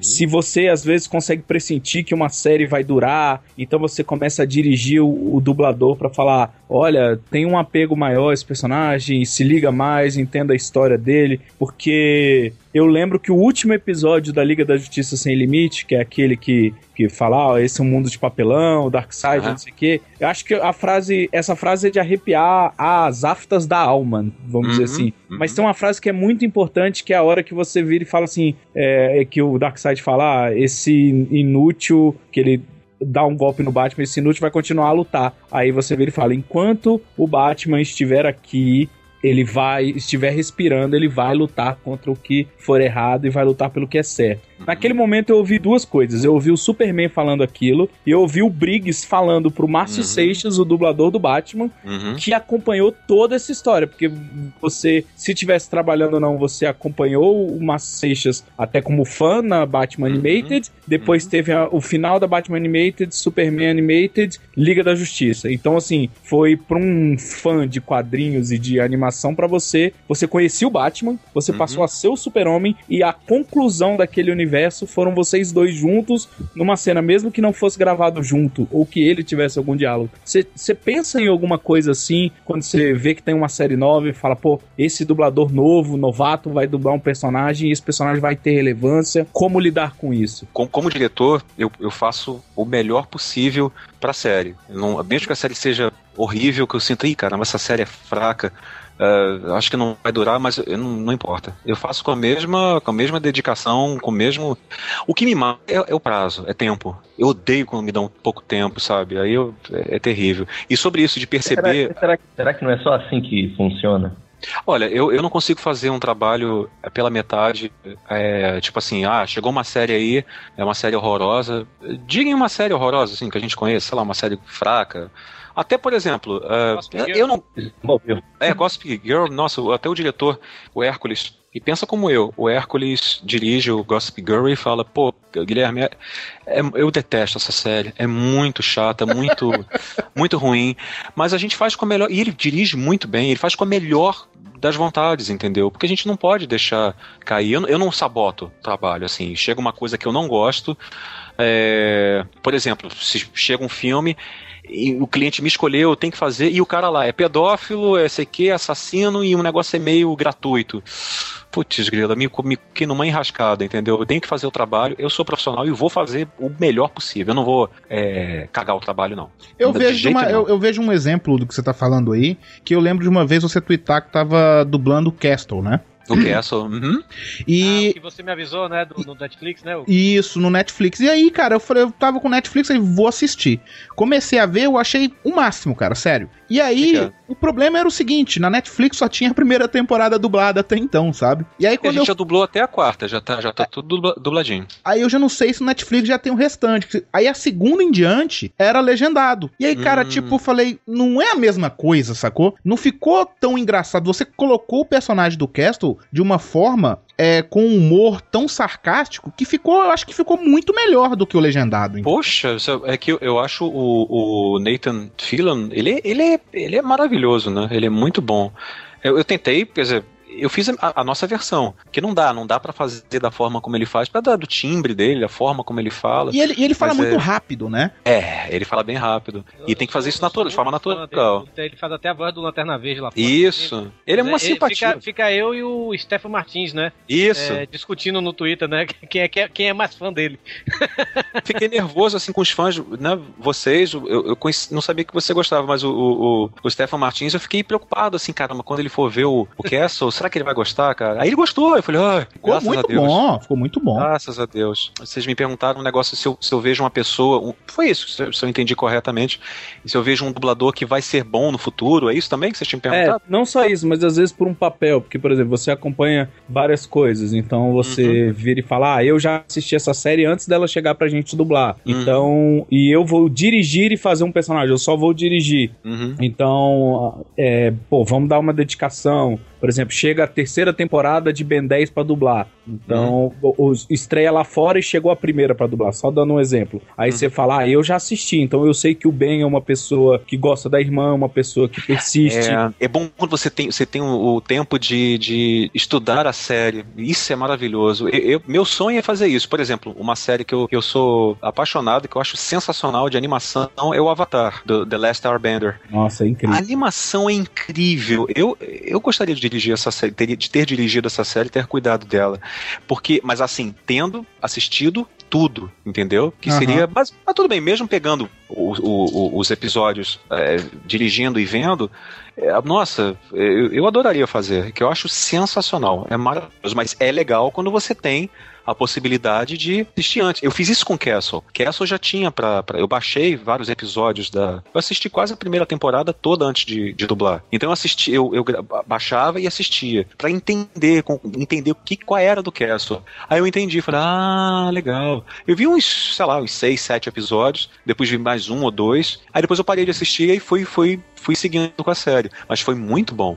Tem alguns filmes que você canta, sabe? Você acha, você acha fácil, você acha meio difícil, você curte cantar nos filmes, nas animações, que eu vejo tem o Rei Julian, tem no Rio também você canta, que eu acho aquela música sensacional que você que canta no Rio. você. Foi ali Cara, que eu vi que era você. É. Ficou muito bom, eu acho que você gosta de fazer. Eu, eu gosto, mas eu considero assim, é a parte mais difícil do trabalho. Quem, na verdade, que me ajuda ali, quem faz ficar bom, é o Félix. É o Félix Ferrar, que é o diretor musical da Delarte, e que é, ele é um gênio, porque é um, é- ele era monge. Eu digo até que ele é um Jedi, né? Ele era um Jedi, ele, ele foi monge durante 13 anos de um mosteiro.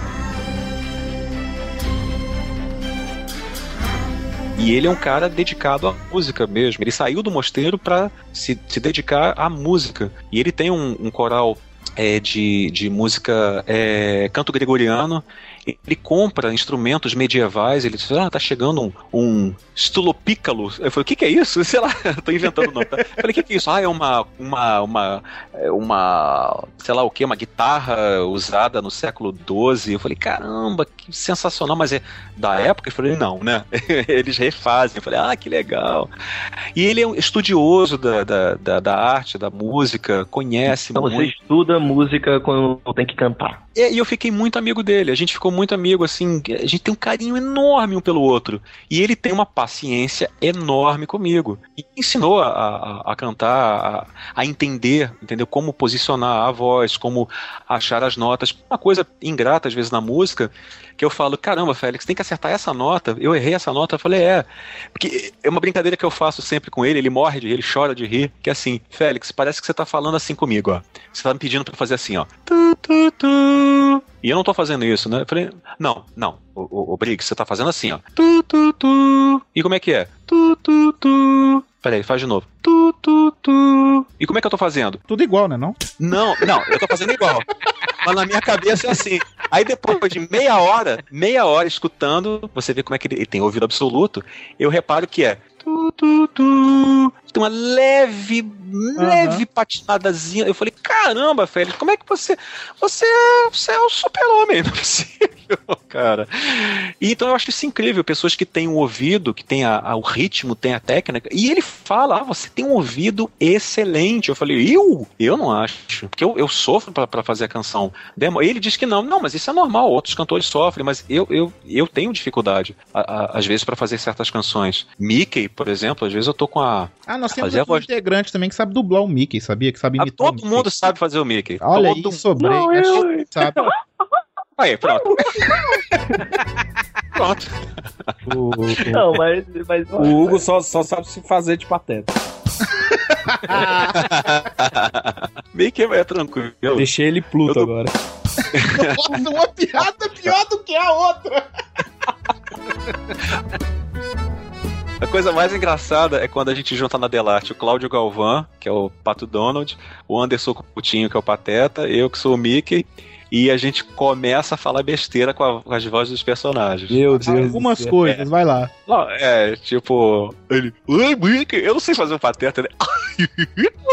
Ô, Mickey, eu tô preocupado com uma coisa. Ó, você tem que se preocupar em trazer a cocaína pra cá pra gente vender. Isso tem que se preocupar, seu desgraçado. Não, puxa, você é muito mal, Mickey. Aí, Eu não entendo porra nenhuma que esse pato fala. entendeu? é, é isso, é, a gente fica brincando é, no, no ambiente off Disney, né? A gente sabe que você gosta muito de Disney e tudo mais, e esse lance de dublar Mickey e tudo mais. Então, como foi ter que aturar Luciano Huck dublando? O Luciano Huck eu não gostei. Eu não gostei do. Ninguém gostou, ninguém gostou. O Luciano, o Luciano Huck, ele fez. Ele fez ele, né? O, quem dirigiu foi o Garcia Júnior, que fez um. Pô, tudo, todo possível pra, pra, pra, pro Luciano fazer lá o personagem, mas não, às vezes não dá. Assim, minha opinião, pessoal, não profissional, pessoal de telespectador, eu ficava vendo o Luciano Huck. Não consigo, como eu não gosto também do Bussunda fazendo o Shrek, Shrek, nossa senhora. não gosto. É, eu não, também não dá. gostei, não. É, não dá. Infelizmente, assim, não tô querendo pichar o cara, não. Nada contra. É uma pena. É uma pena realmente que tenha, tenha, ficado, tenha ficado ruim. Eu só acho chato Acontece. isso. Você coloca a pessoa pelo, pelo marketing e depois de alguns anos, sei lá, daqui a 30 anos, você bota lá o, o Chiquinho do Pandeiro, hoje é super famoso. Aí daqui a 20 anos ninguém mais lembra dele. E fala, pô, caramba, essa dublagem tá horrível. né? Isso acontece, né? Isso é, é complicado. Mas é, isso é no mundo inteiro é assim, né?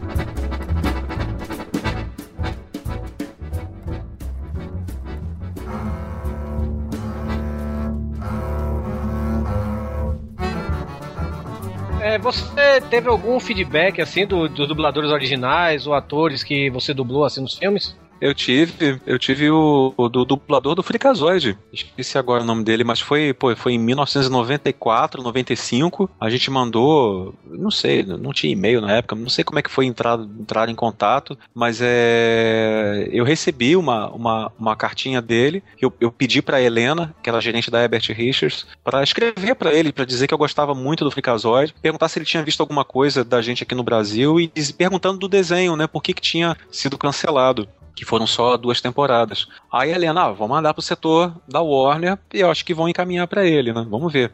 E aí ele respondeu. Ele respondeu e foi extremamente carinhoso, dizendo que tinha visto ah, o Fricazoide dublado em português, que ele não entendia, mas ele assim, é, sounded amazing, né? Que ele falou assim, parecia muito é, engraçado também, witty, funny, wild, assim, que ele gostou, assim, ah, achei ótimo. Você muda a voz, gostei muito. E, então, assim, ele viu mesmo, ele deve ter visto mesmo. E que ele falou que os executivos não entenderam a piada, que o Fricazoide foi cancelado porque tinham muitas gags, muitas é, piadinhas internas, coisas do Monty Python, um chimpanzé, um urso tocando alaúde, é, aquelas coisas malucas do Fricazoide, filmes no meio do desenho, que na verdade é um dos primeiros desenhos nerds, né? Nerds mesmo. Uhum. É esse e o Animaniacs também, Pink Cérebro, porque é, ensinando a audiência tem que, tem que ser mais infantil, ainda mais porque eles estavam, na época, estavam ganhando. Isso ele me explicou, que ganhavam, ganharam vários prêmios pelo, pelos desenhos infantis, que o Fricazoide teria que se, ou se infantilizar ou acabar, então acabou. Entendeu? Foi uma, foi uma pena. Mas assim, em inglês eu achava uma bosta. Eu, eu tentava botar em inglês assim, pra, porque eu gosto de ver como é no original, mas não dava, não. Fricazode realmente não dava. O no original, ele era fofo, era, era meio imaturo, né? Ele falava, ah, nut bunnies, né? Ele falava assim, levinho, era gostoso, assim. Ah, O meu foi um pouquinho mais doente. Pra quem não conhece o Fricazoide, Briggs, vá, manda aí o seu o Fricazoide doente. Doente? O negócio é o, o vizinho aqui, peraí. Ah, é. Ponte baixa, todos para o chão. Ponte baixa, todos para o chão. O cavernoso está todo borrado. E é no rabo.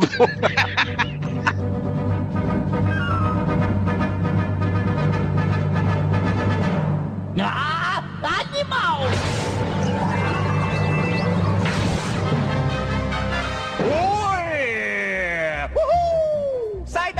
atrás vem gente!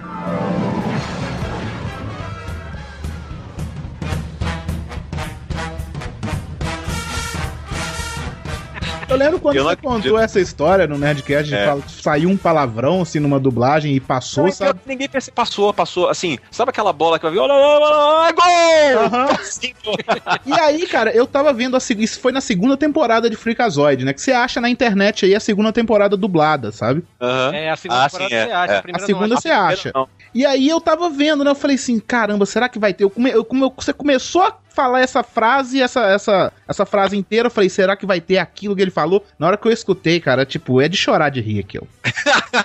é muito bom, é muito bom. E pior que eu tinha esquecido. Aí depois de um tempo eu vi, eu, caramba, eu falei isso. Uma que, eu, uma que eu amo é o Capitão Murphy, né? Ah, Sou Murphy, é, O aquele remedinho, Zé.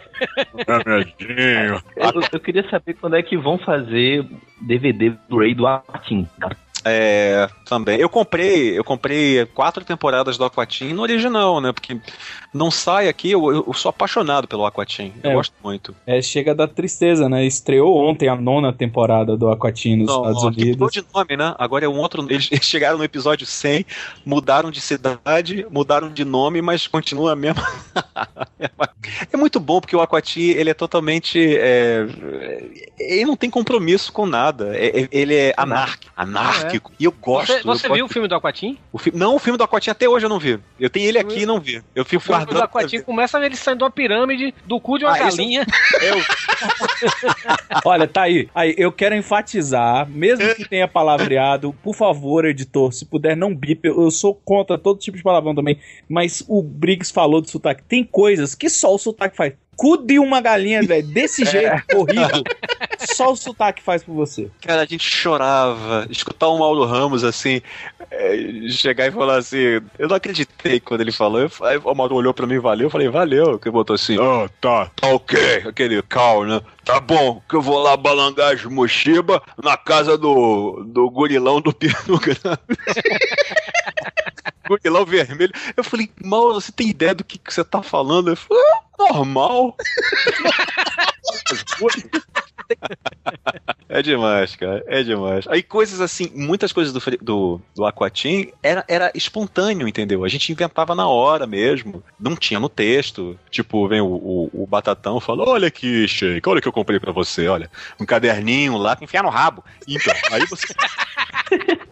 não, é- não tem isso no original, entendeu? Enfia, é assim, enfia no rabo. Ai, caramba, é muito bom, viu, cara? É muito bom. Eu gosto muito também do Cosmos, cara. Eu acho demais aquele desenho. Eu acho aquele, aquele, aquela fadinha sensacional. O Cosmo, eu, eu, eu, eu falo que é. Parece que é um, é um, é um Freakazoid 2.0. É um Freakazoid. Não é, não é bem um Freakazoid, porque o Freakazoid é, é diferente, mas é. Eu diria que ele é mais ingênuo, né? Mas, mas eu tenho a mesma coisa, assim, das pessoas gostarem muito. Tem os meus fãs do Freakazoid e tem os fãs mais jovens, assim, do, do Padrinhos Mágicos, né? E- exatamente isso que eu ia dizer. O Cosmo, eu considero ele assim o, o Guilherme Briggs para as crianças que estão chegando agora e e conhecendo o seu trabalho, sabe? Hum. Como a gente conheceu o Freakazoid, a gente conheceu o Wiki the Cat, né? Que a gente nem falou do. Eu adoro o Wiki the Cat, velho. E o Daggett, né? Que o Daggett que é o meu O Daggett, isso mesmo. favorito. Que é o seu personagem preferido, né? favorito de todos os tempos é o Daggett. Eu acho que eu acho que uma coisa que funciona muito nos personagens do Briggs é a, a escada da razão, né? Que a gente falava que o Dedé Santana era escada, porque o Didi conseguia improvisar em cima dele. Mas todos os personagens que funcionam em dupla do Briggs, que são meio loucos, eles sempre têm a escada da razão. É o eu sou o máximo, tem o babão. Aí o, o Daggett tinha o. Moreno fazendo é, o, o, Nor- isso, o Norbert. E o Cosmo, cara, o Cosmo só tem escada. Acho que só tem duas pessoas loucas no seriado. Três, né? Que é o. o pai. o pai- cara, o pai, meu Deus do céu. Ele é um sem noção, aquele pai. Ele é né? um. Ele é. Ele é, Não, o pai do time. é a única série que de todos os personagens que eu falo, eu falo, é o meu personagem favorito. Cara, Eu já botei numa dublagem, mas voltou, claro. Eu botei assim. Time tem que internar seu pai, viu?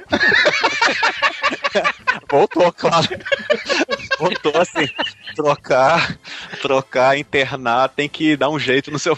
Aí eu falei, não, tudo bem. Tem que internar ele, tá difícil. Mas tem assim, algum personagem que você gostaria de dublar? Eu. É o é que eu sempre falo, eu sou muito grato a Deus por tudo que eu fiz. Acho que eu fiz coisa demais, eu fiz muita coisa. Não, o único personagem que eu, que eu acharia que seria muito divertido, mas não sei se daria pra minha voz, não sei se vocês conhecem. É um anime, um anime japonês, eu sempre falo isso também em entrevista, que era o Meson Koku. Meson Kokun é um anime que se passa numa. É uma pensão japonesa. É uma, uma, uma grande novela, é muito famosa. Ah, muito antiga, que tem, que tem uma ruiva que usa uma E- camisola transparente pra seduzir o cara pra não pagar aluguel. É, e o, e o Ah, Godai. conheço. O Godai é, o- é um, é um rapaz que tá fazendo vestibular e, e ele é um cara muito simples. Eu queria dublar ele, eu adoraria dublar ele e de- se pudesse dirigir a série, ou só dirigir a série, ou só dublar ele, eu adoraria. Reproduzida? Ah, muito antiga, ela é dos anos 80. Agora, quem vê se apaixona, assim, é porque É, é, né? uma gracinha a série. É assim, é uma novela, não tem nada de fantasma, nenhuma magia, nenhuma. É, é engraçado, é um negócio de humor e drama também. Você chora também muito com, com o desenho. Que eu sou a- completamente doido, é meu anime favorito, que é o Meson Koku. Eu adoraria dublar o, o Godai. É um, acho que é o único personagem, o resto, cara, tudo que vem pra mim, agradeço muito. Eu não fico triste se, ah, chegou um filme isso que eu, é minha cara. Eu não fico desejando. Eu, eu acho ruim, sabe, ficar é, desejando dublar alguma coisa. é, acho meio obsceno. Sei lá, ah, eu quero desejar dublar. Ou vai vir um Superman. Ah, eu quero dublar um, um novo Superman, eu quero. Não, se for pra mim, eu dublo. Se não for, não dublo. Como veio o Superman Returns. Ah, você não dublou o Superman Returns. Por que, que você não dublou? Eu fui reprovado, eu não passei. Poderia melhorar pelo menos um pouquinho o filme, né? Que o filme é muito ruim. Não, o filme é legal, para com isso. DC é legal, eu sou DC Nauta. Com Não, não é. Eu sou DC Nauta e não é legal. Não é, não é legal. Ó, agora eu queria fazer uma pergunta, Briggs. Eu não sei se vocês têm umas piadas internas, eu não sei se isso é assunto de piada. É, por exemplo, As características que só o dublador conhece. Não, não, eu, eu tava pensando assim, daquele quando o cara faz uma coisa. É, que pode até ser dentro do estúdio de dublagem, mas de repente, é, por exemplo, eu tava vendo um dia desse, foi muito engraçado. Eu tava com, com o, o Calaveira que gravou com a gente lá do Jurassic Cast, na Ah. casa dele, a gente tava discutindo uma pauta e vendo a TV Globo. Aí passou assim: é, procure as melhores. é, procure as bibliotecas da sua cidade, faça um cadastro gratuito, cultura é importante. E era o Márcio Seixas. Aí eu levantei e falou: falou, tô indo embora. Ele, por quê? Eu falei, porque o Batman acabou de mandar eu me cadastrar na biblioteca.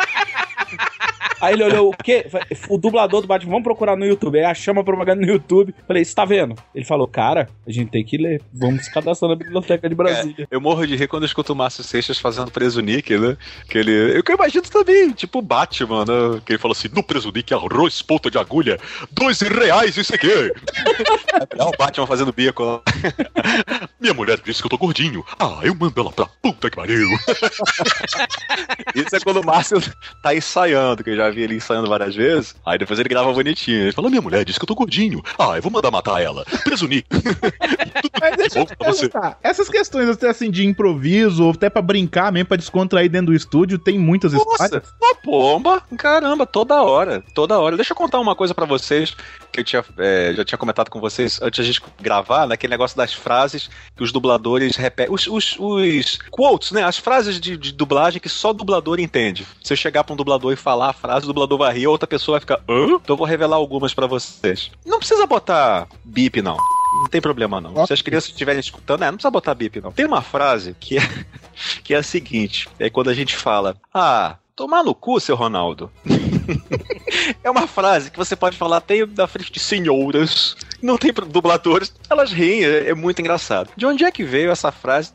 Tomar no cu, seu Ronaldo. É quando você fala assim: Ah, eu vou. Eu vou, vou comer um sanduíche ali, de, de, de- vou comer um, um gordurê ali na, na- no boteco e tomar no cu, seu Ronaldo. É, é o seguinte: de onde veio isso? Um dublador chamado seu Ronaldo, Ronaldo Magalhães, das antigas, falecido, né? É, ele era muito nervoso, assim, não com as pessoas, mas nervoso de querer acertar a cena, e ele ficava nervoso, e ele batia com o fone assim na bancada, ele ficava, ai meu Deus, vamos, vamos lá, e agora eu vou acertar, quer ver? Eu vou acertar, ai, ai que saco, ai, e reclamava, uma pessoa ótima, mas assim, ele ficava reclamando muito, e as pessoas falavam, ô, ô Ronaldo, calma, pô, caramba, peraí, relaxa, relaxa. Ele era bem morenão, assim, parecia, parecia um, um senhor índio, assim, bem moreno e cabelo branquinho, né? Encaracolado, assim, figuraça, seu Ronaldo. E aí, um dia, o José Luiz Barbeito, que faz a voz do Dexter, do laboratório de Dexter, vocês conhecem essa voz?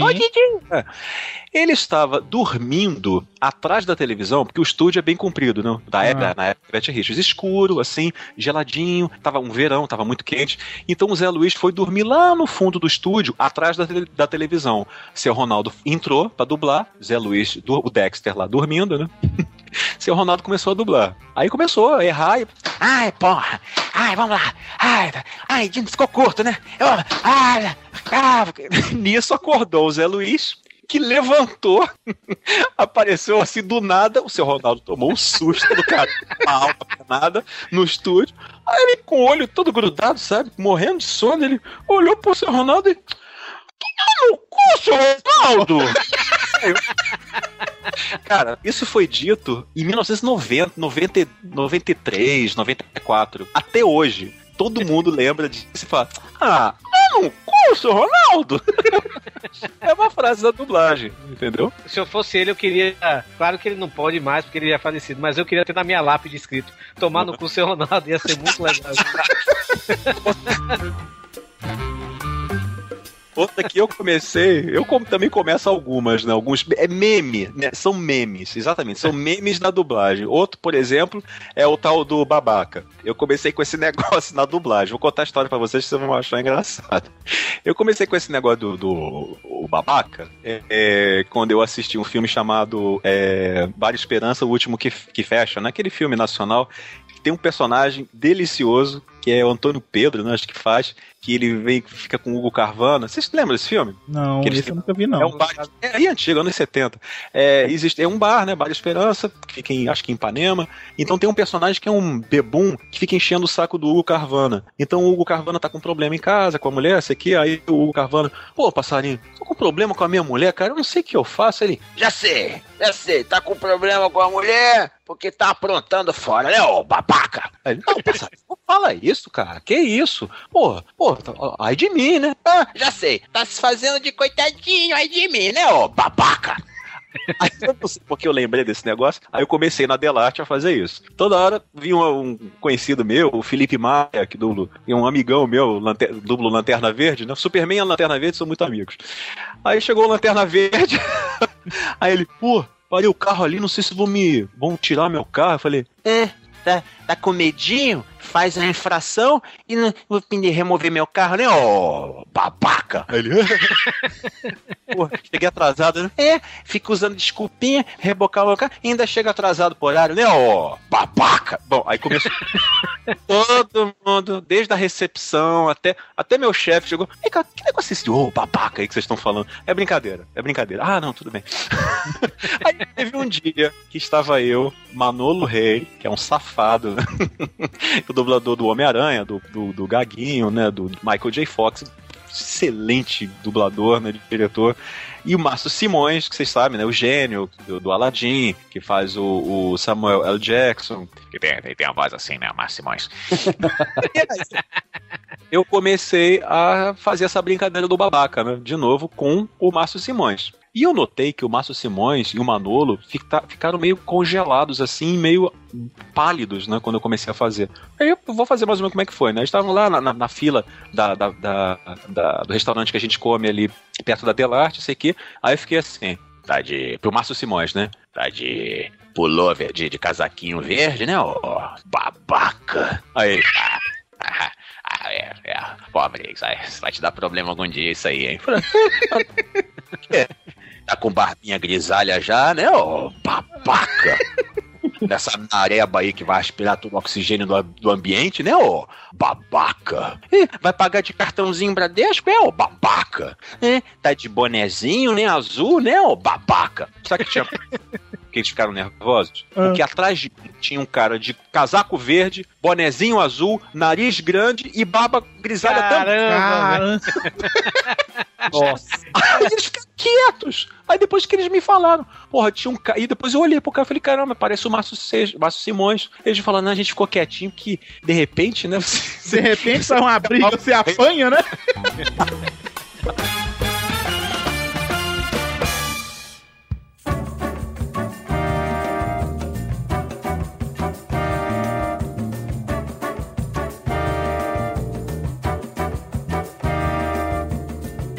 dublador te imita, você imita todos, né? Uhum, eu gosto. a gente imita, todo mundo fica imitando. A gente vai falar assim: ah, tem um. É, vou ter um horário com o Márcio Márcio vai vir aí, isso aqui. Todo, todo, mas todo mundo acaba fazendo isso, né? Mas algum te imita? E. hum, o, é, eu até contei isso no, do, do podcast do do Léo, desse negócio de imitações, de vozes, né? Tem o, o, o Garcia Júnior me imitando. Ele, ele me imitou e. Mas só que ele me imita assim, meio. Ah, esse é o Guilherme Flix, eu gosto de boneco. Eu... ah, eu gosto de. Ah, eu, eu gosto de Tobias. Eu falei, porra, Júnior. Ele falou, ah, ah, ah. E já tem a minha imitação do Garcia Júnior, né? Que eu adoro, porque todo mundo já tá cansado de saber da. E o Júnior sempre quando me encontra, ele fala, ah, não, não, eu não entendo isso que você fica. Quando você vai me imitar, você faz essa voz de ovo na boca, não?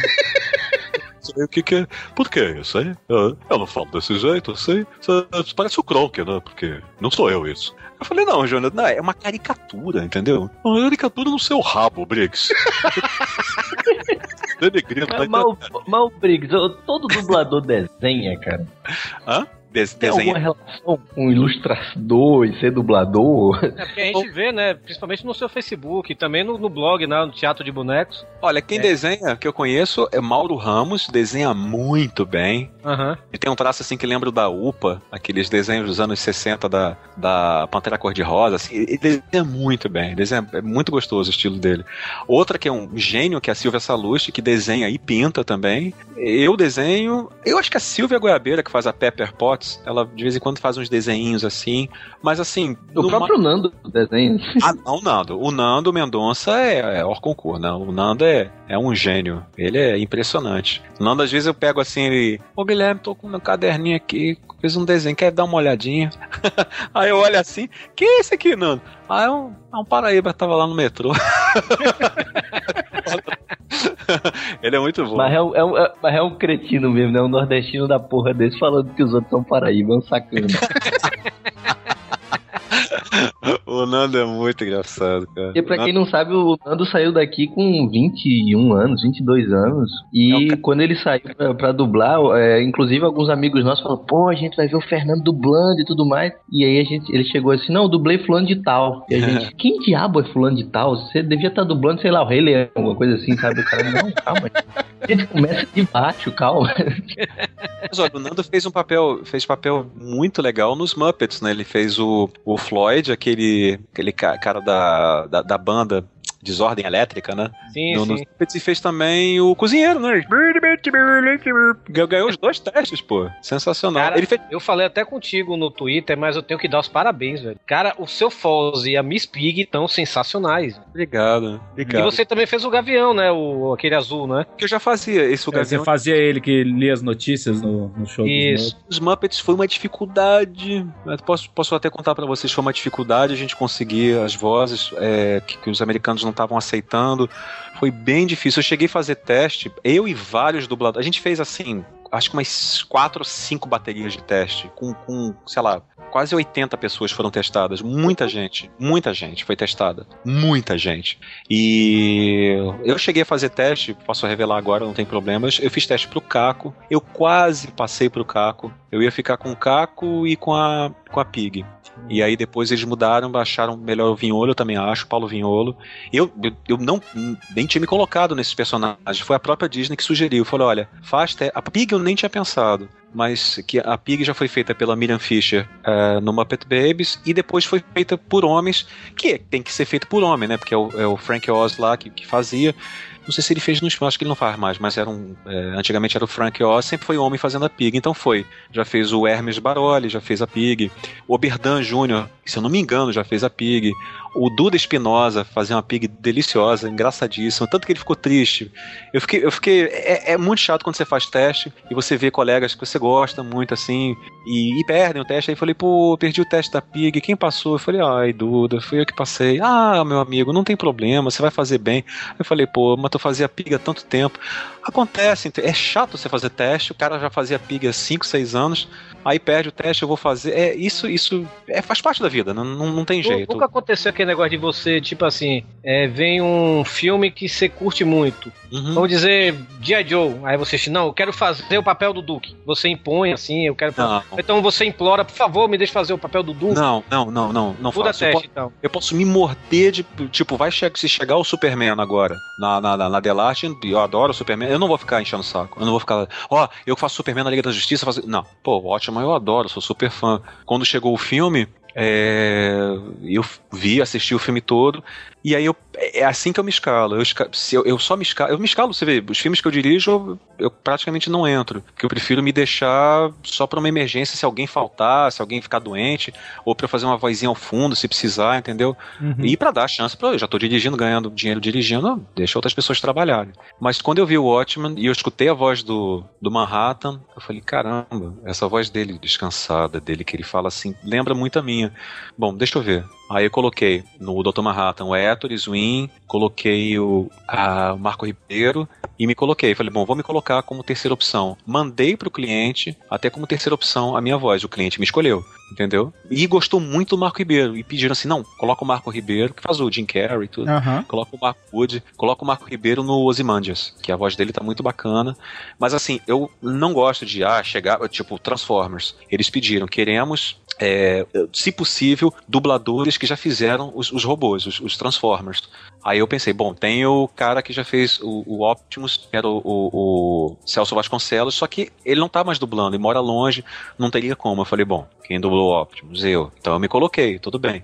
Mas coloquei também Luiz Fire, que faz até o, o, o, Stallone, né? Que tem uma voz forte, é uma voz poderosa. Botei até o Mauro Ramos pra fazer teste pro Optimus. E aí acabaram me escolhendo. Mas assim, eu me impor, eu acho errado. Eu acho, não acho justo. Eu tô numa posição que tem um, um poder né, de escolha e eu prefiro não deixar que isso aconteça. Eu acho errado. Aham, não, com certeza. Implor nem, nem implorar também, né? Não, eu acho muito chato, cara. Chegar e Aham. ficar. Ah, o que faço? Ah, se puder lembrar de mim no, no Superman, não sei o que. Ah, não, não, não, não. Todo papel gostoso que eu tive na minha vida, Fricazoide foi assim. Eu nem sabia o que era o Fricazoide. A, a Helena me chamou. Vem cá, menino. Vem cá fazer um teste com um desenho animado, o personagem é a tua cara. Eu entrei no estúdio, ué, ele é, o- é, o, é o filho do Frankenstein. Eu é, acho que eu nunca falei isso. Ele é o filho do Frankenstein? Ela, por quê? Ah, porque ele tem aquele cabelo pra cima, aquele raio, parece a noiva de Frankenstein, né? Ele é o filho do Frankenstein? Não, ele é um super-herói, menino. Qual é o nome dele? É, é Freak, Freakazoid, Freakazoid. Que legal. O que que ele é? Ah, acho que é um, ah, ele é da internet, isso aqui. Eu falei, que parada. Super-herói da internet, é. É, eu nem sabia. Aí quando eu vi o teste lá, eu falei, hum, era quase o primeiro episódio inteiro o teste. Eu falei, ah, que legal, pô, gostoso, pô, bacana, ah, adoraria passar, mas se não passar também. Aí eu soube que quase, quase passou um outro dublador. Mas aí depois eles decidiram por me colocar. Você vê, poderia ter, poderia ter sido outro dublador também. Ainda bem que Então pra foi. quê? Não. Quase foi o dublador do Dexter, até, até o Zé Luiz Barbeito. Ô, Briggs. Mas perguntem mais coisas, perguntem, perguntem mais. É, Briggs, tem um membro aqui do podcast que ele, tá, ele tava escalado pra gravar aqui com a gente, mas infelizmente ele não pôde hoje, né? Que é o, o Doug, ele, ele até ele é cartunista, né, da, da revista Med, por Oh, sinal. que legal. E ele pediu pra eu... Ele, ele é aquele, no dia que, que o Léo ligou pra você lá na Campus Party, Aham. e ficou eu e o Hugo gritando, te amo, Briggs! Ele chegou, me come, Briggs! Ele falou assim? Você, você escutou isso? Se ele escutou, ele fez questão de esquecer. É, né? eu também. Não precisa admitir se você escutou isso. A gente... Eu não lembro. de- Então, ele pediu pra fazer uma pergunta pra você, já que ele não pôde gravar, né? Pode, pode, quantas quiser. Ele pediu pra você contar a história aqui do Orlando Drummond, que É. sabe, né? É. O Scooby-Doo, seu peru e tal, é, gravando uma vinheta pra Fox. Ah, isso é demais. Isso é demais. Inclusive, eu uso isso como exemplo, né, de negócio de, de pronúncia, que às vezes um americano quer que a gente faça uma pronúncia e a gente tem que explicar, porque, pô, não é, não é como você tá querendo, porque não vai funcionar pro Brasil. É assim, o, o Drummond foi gravar. Eu vou fazer com a voz dele, então.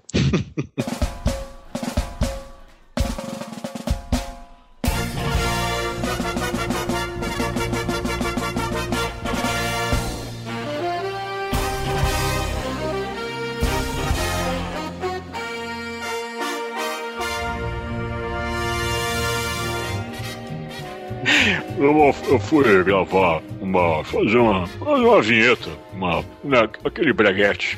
Uh, é, 20th Century Fox apresenta, sabe? Vocês sabem o que, que é, né? Aí eu fui no estúdio e tinha um americano lá, um supervisor. Eu entrei no estúdio e comecei a gravar, me, me posicionei para gravar e dei a primeira, a primeira leva lá. A 20th Century Fox apresenta, mais uma vezinha, né? A 20th Century Fox apresenta fazer mais uma terceira pra garantir. Acho que ele tá gostando. A 20th Century Fox apresenta. Aí nisso o americano falou comigo. Eh, eh, please, uh, uh, I need you to do 20th língua no palato, uh, 20th Century Fox. Fox, no, no, Fox, Fox. Aí eu olhei pro malandro, está me sacaneando este puto. Aí fez lá, 20th Century Fox. É, mas 20th com língua de tongue de, de, de, de teeth, hum, dente, 20th. Ok. 20th Century Fox apresenta. A, a, a little less. Ok, less, né? Tá. A 20th Century, a little more, tá. A 20th Century. Ah, peidei. É, peço que o Capitão Hank Murphy, né? que eu fiz em homenagem a ele mesmo. no, eh, let me explain to you. I need. Ô, ô malandragem, seguinte, ele entende português, né? Deve entender. Olha só. Fa, fa, speak with me. Banana. What? Banana. Fala banana. Banana. Não. Banana. banana? Não. É o seguinte, meu querido. O dia que você conseguir falar banana, eu falo 20th Century Fox, ok? Fechou? Beleza? Aproveita aquelas três primeiras que eu tinha feito, que já estavam muito boas.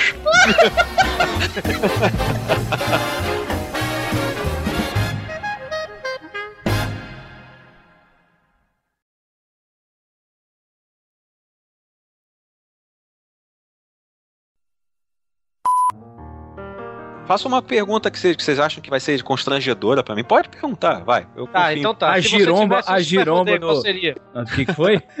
Se você pudesse ter um superpoder, qual seria? Superpoder? Ah, é complicado. Eu pensei num que é. Faça as perguntas que vocês quiserem. É.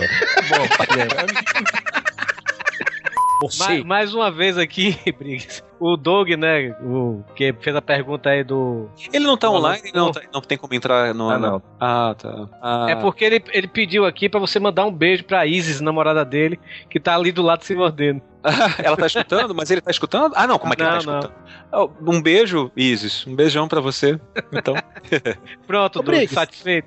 pergunta constrangedora. Não, pergunta assim. Não, não é de. É pergunta que vocês acham que eu talvez ficasse até chateado em responder. Ou então pergunta assim. Até vocês já perguntaram. Deve ser as perguntas sobre globais, dublando. Pode perguntar qualquer coisa. Podem Tá perguntar. aí online agora, Briggs, ó. O Doug tá online aí, ó.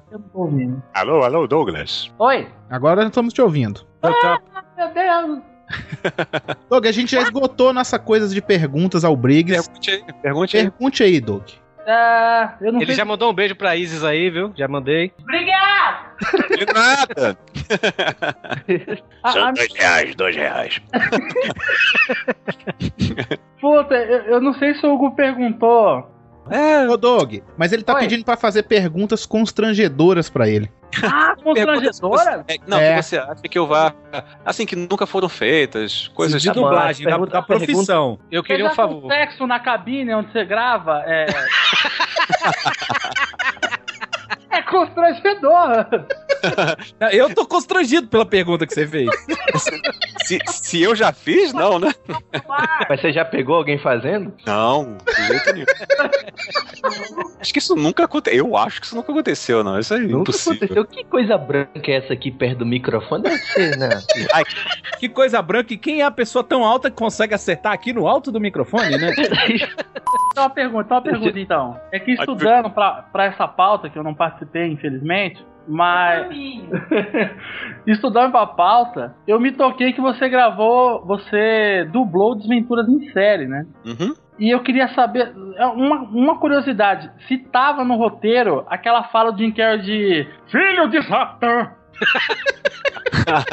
Não, é ele- genial, cara! Eu acho que ele fala Son of the Corn. É uma outra expressão meio de, de marinheiro. É o, do, é, o, é, o, é o marinheiro, né? Que ele tá de marinheiro, né? Isso. Filho de Satã! Não, Tem acho uma que- outra acho que- nesse filme que é muito boa, que ele fala assim: Ela tomar um chazinho de boldo, vá? que é muito bom, cara. Eu gosto quando ela fala assim, isso funcionou muito bem, né? Que ela fala assim, ah, fizemos um macarrão à putanesca. Você me chamou de quê? Cara, esse filme tinha que ter continuação. É, é muito sa- sacanagem não ter tido. Adorei Agora, aquela, aquela, aquele negócio, eu gosto muito da, do, daquele do Stefano. Aquilo é coisa minha também, que ele fala assim: Ah, eu sou o Stefano, eu sou um senhor italiano. Eu sou um senhor italiano. italiano. Aí a diretora, peraí, eu sou um senhor de idade italiano ou um senhor italiano? Não, como você quiser, eu sou um senhor italiano. Aí quando ele fala assim, você já, já tem experiência com cobra, esse aqui? Ah, já, já, já ordenhei muita cobra. É, ordenhando as cobrinhas. O grande problema de ordenhar cobra é achar as tetinhas. Tetinha miúda que rasta no chão. É, é cobra com, é cobra com teta, né? Hugo?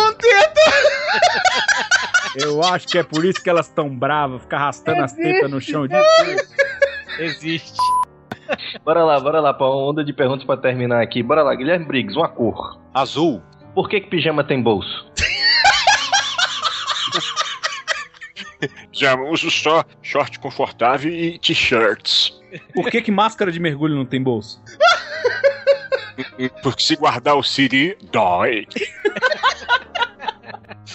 Se nada gruda no Teflon, como é que botaram ele na- nas panelas? Se nada gruda no teflon. Ah, é um dos mistérios da humanidade, né, meu jovem? Não sei. Dia Joe preferido. Já Joe preferido? Ah, eu gosto do. Ai meu Deus, Storm Shadow? Não, é o. Snake Eyes. É o que? O, o, o Ninja Preto. Falando em música, música favorita do Black Sabbath. Pô, Iron Man? Hey, what the fuck? Um herói que você gostaria de ver nas telas do cinema? Hum, eu gostaria de ver o Dreadstar. É do Jim Starlin, conhecem? Sim, sim, sim. Dreadstar, adoro esse herói. Pizza portuguesa ou baiana, né? Pô, caramba. Shampoo. Hã? Shampoo. Shampoo? Shampoo. É, é um chamado Ox. Ox. Mac ou PC? Olha, eu uso, uso PC, conheço o Mac do trabalho. Eu pretendo, acho que no futuro, comprar também um Mac para fazer trabalhos gráficos, fazer para editar vídeo. Não sei, porque eu ainda não tive em casa, eu acho, né? É. Radiofobia ou Nerdcast? Pauta Livre News. Pauta, li pauta livre. Eu gosto, olha, eu gosto dos três. Agora, peraí, é a mesma coisa você perguntar, Nerdcast, o Pauta Livre e o, o- o Radiofobia, é assim, que você gosta mais de pizza, é, estrogonofe ou comida japonesa? Cada, um, cada dia você gosta de comer alguma coisa, entendeu? Diferente. É, São diferentes. São diferentes e eu gosto dos três. É, eu quero tchu, eu quero tchá ou boquinha na garrafa. Caralho, velho. Não aguento mais o meu vizinho, quando os vizinhos aqui, quando resolvem fazer festa com isso, e pior que é festa infantil. Meu Ah, mas Deus. também você não pode falar nada, né? Você fica saindo aí com capacete de Optimus Prime pela, pelo corredor, pô. Deixa os caras falando. Briggs, eu agradeço muito, a gente já tá tomando muito seu tempo já. Ah, eu adorei, pessoal, adorei. Eu me senti como é, muito confortável, como Radiofobia também, com o Léo, entre amigos, muito gostoso.